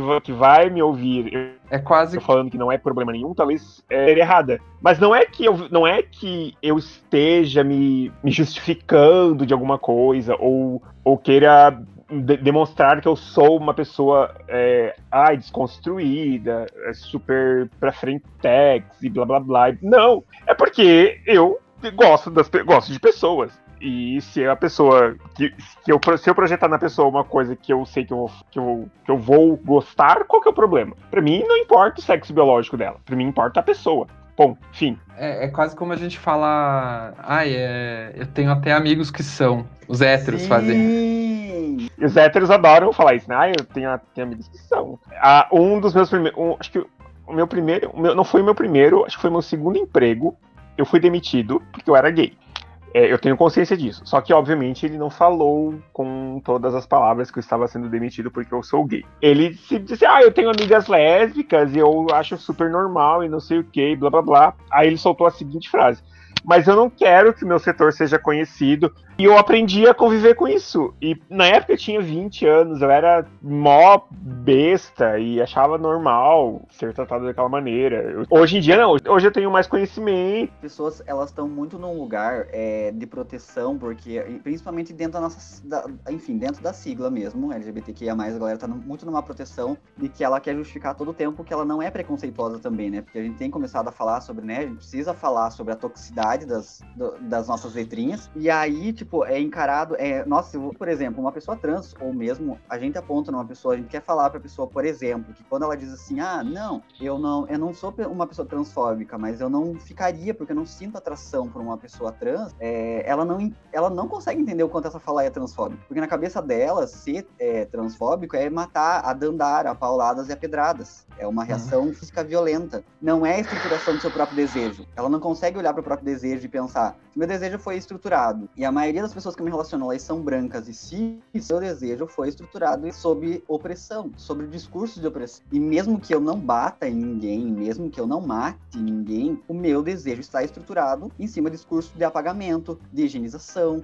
é, de embranquecimento e de cis, é, normatividade. Então, quando, quando a pessoa fala a mesma coisa, quando as pessoas têm uma questão racial também, um recorte racial, do, não, é que ah, eu gosto mais de caras brancos, assim, ela não consegue, ela, ela, ela, ela parece que ela tá falando uma questão, é, uma característica física, assim, sabe? Uma, uma característica de tamanho do pé da pessoa. É olho azul ou olho castanho, né? Uma coisa. É, exatamente. Ela não, ela não se dá conta porque o que, que ela quer. Primeiro, ela quer se proteger de ser chamada de racista e transfóbica. Então, aí primeiro vem a proteção. E aí vira exatamente o discurso e até a missão. Tipo, não tem nada contra, não tem nada de. Mas, nossa, mexer no desejo. Mexer no desejo. Mexer no falocentrismo é um vespeiro em qualquer identidade sexual e qualquer identidade é, de gênero, porque ninguém consegue prosseguir isso. Tudo em cima de uma performance e sempre e mexer então nas discussões em torno de, né, de relação sexual e sexo também é sempre mexer num vespeiro. Qualquer discussão que você vá, as pessoas ficam numa linha tênue entre é, achando que está sendo moralizado ou está sendo militante demais, porque ah, é, é, o direito de cada um sentir atração pelo que quiser. Sim, radicalmente é isso, mas antes disso é entender que o seu desejo é estruturado entre os opressores e hegemônicos. Bom, não tem como questionar. Como diz até o Ciro Gomes, disse numa, uh,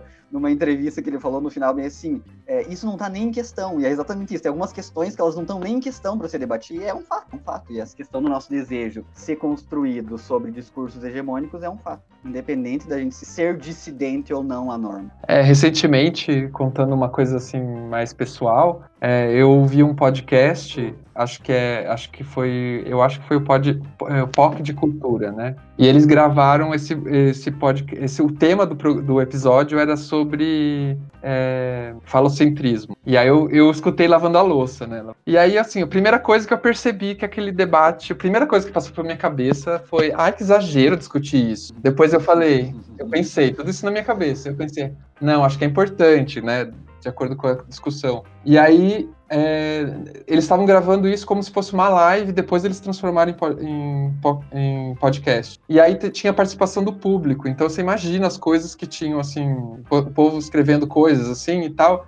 E aí uma das coisas que falaram lá, que me chamou muita atenção, assim, que é um, o, várias pessoas gritando, assim, no, no chat, gritando, ah, isso é discussão de que tem pito pequeno. E, e, aí, assim, essa parte até chega a ser engraçado até um pouco, mas é, primeira coisa que eu fiquei pensando, por que que me incomodou? Porque tu tem pinto pequeno. Eu não resisti à piadinha, desculpa.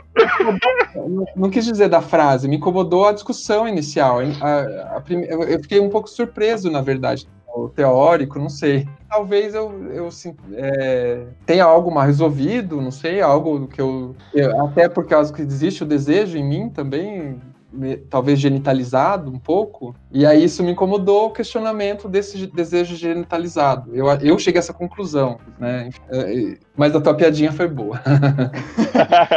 Para trazer mais uma referência, como a discussão de falocismo ela é muito importante, porque assim, primeiro que nós é, tava também discutindo em live sobre isso, porque foi também numa disciplina diversidade, sexualidade e gênero que a gente começou a discutir esses textos. É, primeiro a gente tava falando sobre, claro, a gente já tá dado essa, essa questão de que gênero né, é uma construção social, pipipi, popopó, a gente já, já deu, já saturou até de tanto repetir isso. Beleza, que não tem uma ligação biológica e tudo mais. E aí, quando a gente vai discutir radicalmente, a gente também entende que a biologia, o sexo biológico também é uma construção social. Ela também é um discurso que recobre o nosso corpo. Então ela não é a natureza, um dado natural, e tudo isso foi forjado. E aí a gente vai, vai tentar referenciar como que é, é essa discussão, assim, sobre a questão do falo. De como a, a, a biologia, a própria medicina, o discurso da medicina, da ciência, é, falocentrizou por muito tempo, né, uhum. a, a, produção de suas ideias. Por exemplo, tem um livro chamado é, Inventando o Sexo, e a gente leu ele para essa disciplina, e tem o capítulo que vai falar sobre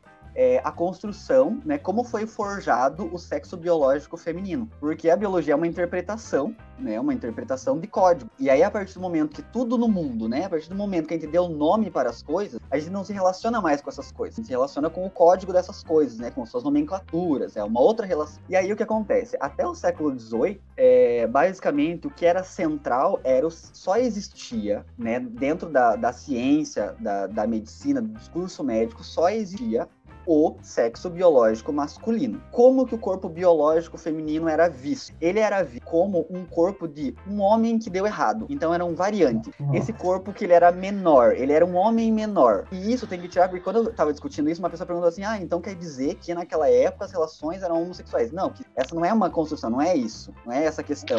A questão é que assim, o homem e o falo estava tão em centro que tudo que tivesse para além dele era algo que veio dele. E aí isso a gente pode ir lá lá para Adão e Eva, né? A costela do Adão, a Eva como costela do Adão. Uhum. Mas aí a gente pula aí para o século XVIII.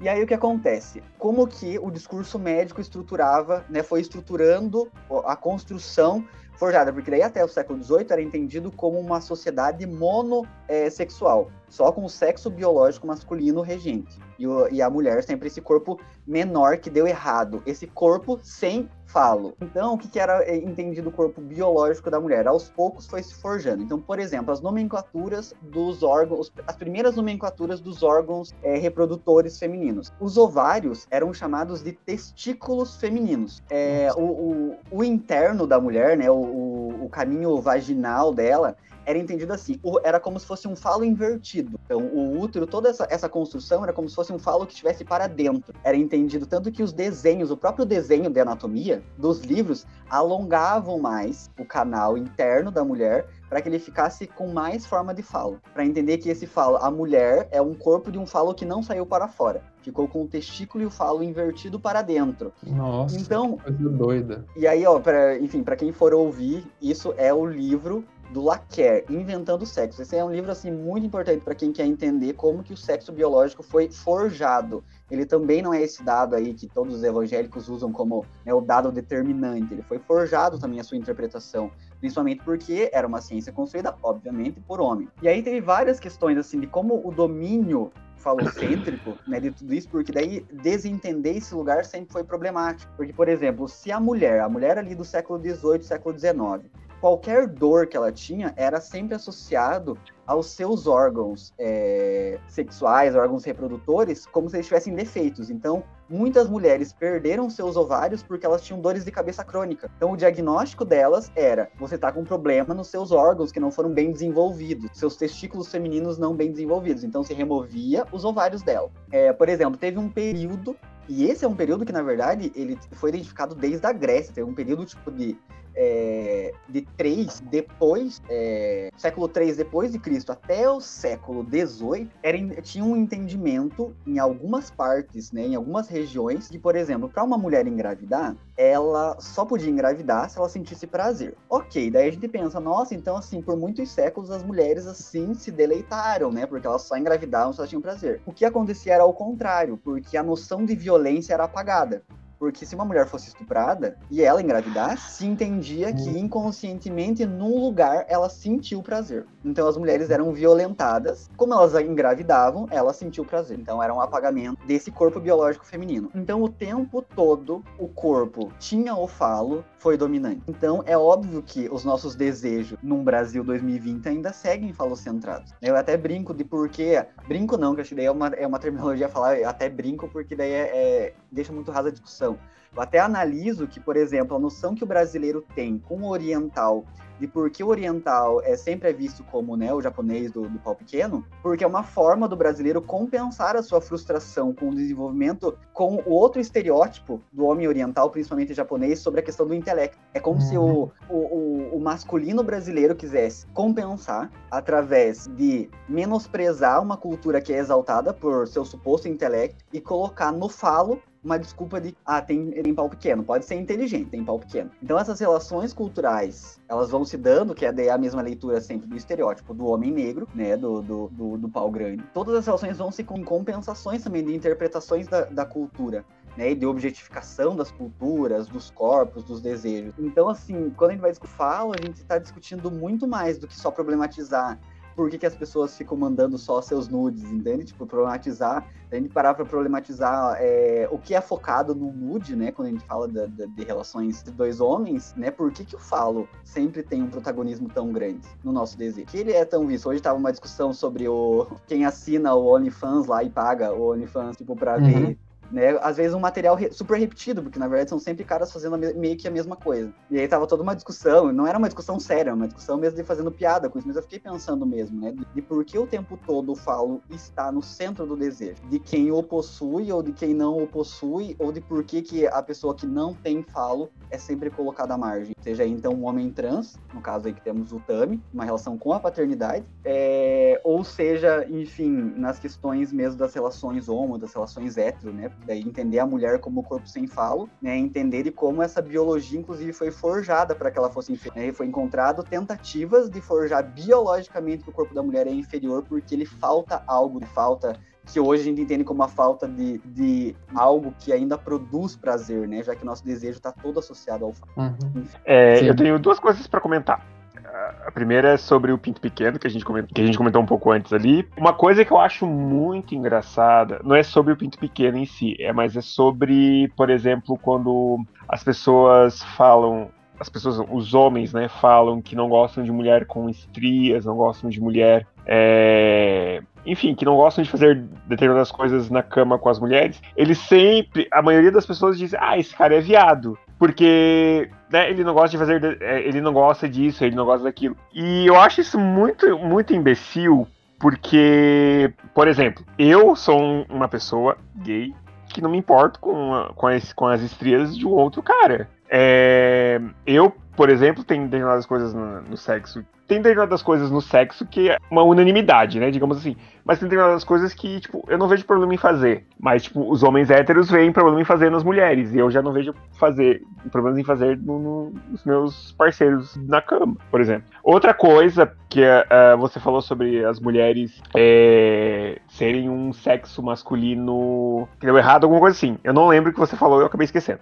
É muito importante a gente lembrar que na Grécia Antiga, as mulheres só serviam para reprodução. É, então, tipo, os homens eles se relacionavam com outros homens porque era a, a norma da sociedade da época. Então, o cara ele era casado, tinha sua mulher, tinha seus filhos, mas só para isso, para ela, gerar ou, outras pessoas, outros homens, enfim, era para isso. Porque os homens iam para pra. A, a, mas eles iam, tipo, uma praça no meio da cidade e lá discutiam, filosofavam e depois iam para algum lugar fazer coisas. É que eu não queria perder esse gancho porque ele é muito importante, porque dá um paralelo de tempo. É, essa cultura, ela não mudou em nada, porque quando a gente vai é, a heteronormatividade, a gente vai entender que o padrão, ele é heterossexual, mas ele é homoafetivo, porque ele se relaciona sexualmente com o corpo, né, que até é o corpo é o corpo da mulher, o corpo feminino, mas as suas relações afetivas de cumplicidade, de admiração, de confiança é homoafetivo, sempre são com os caras caras. São sempre. A norma se sustenta porque esses caras admiram outros caras,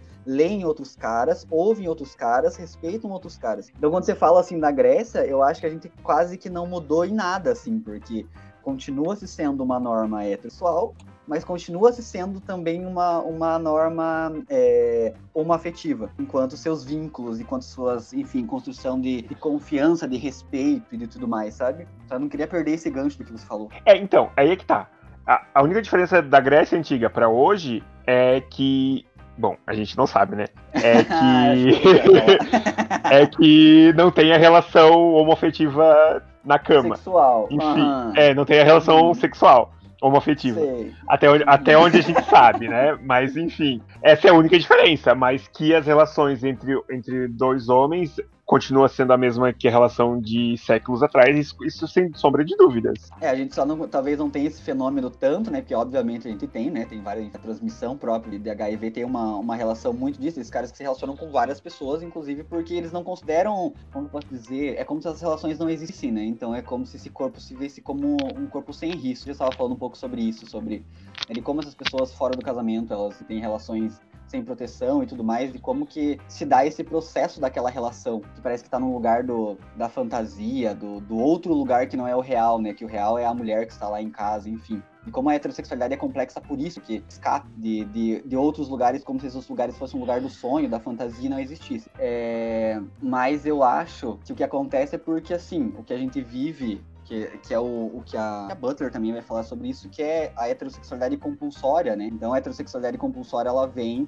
como se fosse assim uma tampa de, press... de uma panela de pressão, é, enfiando para baixo qualquer outro desejo. Então isso vai normatizando para que agora, diferente dos gregos, os homens se relacionem sexualmente com mulheres mas afetivamente ainda, seu interesse ainda é homoafetivo, né? Que essa é a diferença entre se pensar relações homoafetivas e homossexuais. Tem uma diferença aí, as pessoas colocam, né? Claro que isso teoricamente, não, no, eu sei que no senso comum as coisas se encontram, mas ali teoricamente é uma diferença de você pensar o que, que é uma relação homossexual e uma relação homoafetiva. Então é possível que um cara heterossexual tenha uma relação homoafetiva, tenha uma relação com a sua admiração, com seus vínculos, com seus afetos, com o que lhe afeta, com o que lhe influencia, né? Por que, que tem essas admirações? Pega aí, sei lá, pega Neymar, por exemplo. Por que, que os homens heterossexuais têm que ser surados nessa figura do Neymar, né? Qual é essa relação que está posta ali, que só é a heterossexualidade compulsória, assim, que tá só tirando o campo do, do, desejo sexual que está colocado num corpo feminino, mas o restante do desejo está atribuído a um corpo é, masculino, que é o corpo do Neymar, por exemplo, um dos mais, mais na mídia. Uhum, legal. O nosso papo tá ótimo, assim, mas finalizar, assim, um dia a gente pode até combinar com fazer outro, sei lá. É, a, a, gente indica sempre alguma coisa no final do podcast pro, pro, pro ouvinte, um livro, é, uma série ou uma música, o que quiser, assim, só para às vezes dar um, sei lá, nem, às vezes é para mudar um pouco o tema, que às vezes está muito pesado e a gente fala um pouquinho de coisas um pouco mais leves, ou às vezes até para aprofundar o tema, né? Não sei. Aí você que, não sei se.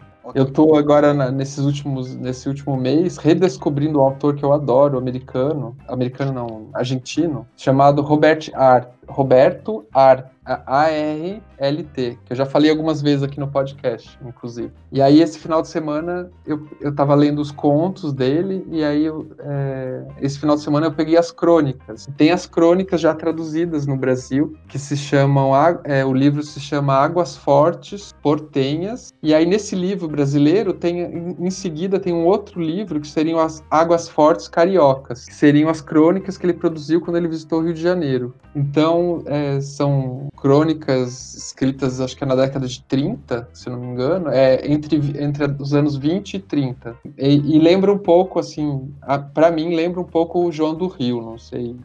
Quem é da área da literatura se vai me xingar aí. Mas para mim me lembra um pouco, assim. E é muito gostoso de ler, assim, é muito fácil de ler. Ele, e ele, ele fala das, das, das pessoas, dos personagens que ele cruzava nas ruas de Buenos Aires. E, e, também fala um pouquinho do Rio de Janeiro. Essa do Rio eu não li ainda, confesso. Eu tô, eu tô lendo, relendo, né, a, porque eu tenho aqui a edição argentina, então eu tô lendo só as a, de Buenos Aires. E Águas Fortes são é uma referência à questão da gravura, né? Que quando você faz gravura é, em obra de arte, por exemplo, você faz primeiro é, uma chapa e usa uma, um ácido e aí se costuma chamar aquela, aquela, aquela impressão de águas fortes, enfim. E é uma indicação, a minha indicação desse, dessa semana. É, dá para achar tanto, é, é, da a editora que edita aqui no Brasil é Iluminuras, mas se encontra tanto em livraria quanto em sebo, porque a edição é de 2000, 2003, eu acho, ou 2013, uma coisa. Não, 2013. E é isso que eu vou indicar essa semana. Tá muito difícil indicar coisas que não sejam da temática, porque, nossa, acho que desde 2017 eu li um livro que não seja da temática, é bem sincero. Enfim, o, eu, eu acho que esse também chegou a ser bem sido, mas a gente nunca sabe nem em que lugar as podcast vai chegar. Não, talvez a pessoa pode não ter chegado, pode ter só ouvido falar, mas eu vou deixar aqui recomendado, que foi bem conhecido e tem no YouTube, então tem fácil acesso, que é o documentário O Silêncio dos Homens. Pra quem não viu, ah, ele tá sei. completo no YouTube e tudo mais, que é, eu acho que tem interessante, porque tudo que eu tô lendo tem uma relação muito teórica e tudo mais, e acho que é muito macio, assim, muito pesado para recomendar para leitura. Então seria esse, assim, eu acho que tem discussões interessantes. E aí eu não sei, eu posso recomendar canal do YouTube? Pode, claro. Pode recomendar então, o canal do YouTube. Quiser. Enfim, canal do que YouTube que é um dos que eu gosto é, muito, que também tem cada vez mais sido reconhecido, que é o canal Tempero Drag da Rita Von Hunt, que é um dos que eu adoro acompanhar e que sei que já tá bem conhecido, só que assim, nunca sabemos onde vai chegar. Então, minhas recomendações são o documentário O Silêncio dos Homens e o canal da Rita Von Hunt, para ir colocando em dia todos. Tem muita coisa interessante, assim, que sempre transpassa as relações de gênero, para quem tá interessado em gênero, vai encontrar algumas coisas. Eu lembrei de um filme que eu queria indicar. Até agora, esse é o melhor. Eu preciso que as pessoas assistam esse filme, se vocês não assistiram, enfim. Não sei se é muito piraminha, porque foi onde eu me encontrei, enfim, no, de, sobre a questão cinematográfica. E esse filme, ele está na, na Netflix, inclusive, que é um filme chamado Pieles. E esse filme tem uma problematização sobre é, corpo, desejo, abjeto, nojo, sobre como tudo isso é uma construção. E ele é um filme realmente nojento de se ver, é, mas eu acho que ele problematiza tanto questões muito interessantes sobre corpo. Então, assim, essa é a minha principal recomendação. Podem até apagar minhas outras. Pieles, Pieles na Netflix. Ah, eu já vi, Pronto. fiquei bem. Fiquei bem é, tipo, incomodado com algumas questões lá, assim. É bem, ele é bem, mexe bastante mesmo. Mas é legal, é um filme bem interessante. Então, eu quero indicar um filme chamado As Horas, que é de 2002, com a Mary Streep, Colin Kidman e a Julianne Moore. André, eu queria agradecer bastante, assim, adorei o papo, assim, a gente até estourou o tempo bastante, mas é porque estava bem interessante e os dois estavam interessados e obrigado pela disponibilidade e sempre que puder a gente vai te chamar de novo. Eu agradeço muito, muito, muito, gosto, sempre estou muito nível as sessões, sempre mesmo a, a, projetos como esse. Agradeço e parabenizo, porque eu sei que deve, vai dar um trampo do caramba, sempre deve dar para editar tudo. Então, obrigado mesmo. Podem chamar sempre sessões, né, formais, assim, de podcast ou lives ou, ou o que for, mas troca de referente. Tá obrigado bom. e até a próxima. Legal. Falar que eu adorei, eu pelo menos adorei, assim, acho que foi muito bom. E esse foi o Tubocast, nas vozes de Guto, Julinho e Moinfã Vitor. Pauta e roteiro por Augusto Mena Barreto. Edição de som por Júlio Ferreira. Identidade visual Gussauro. Redes sociais Guto e Julinho. Fiquem em casa, fiquem bem.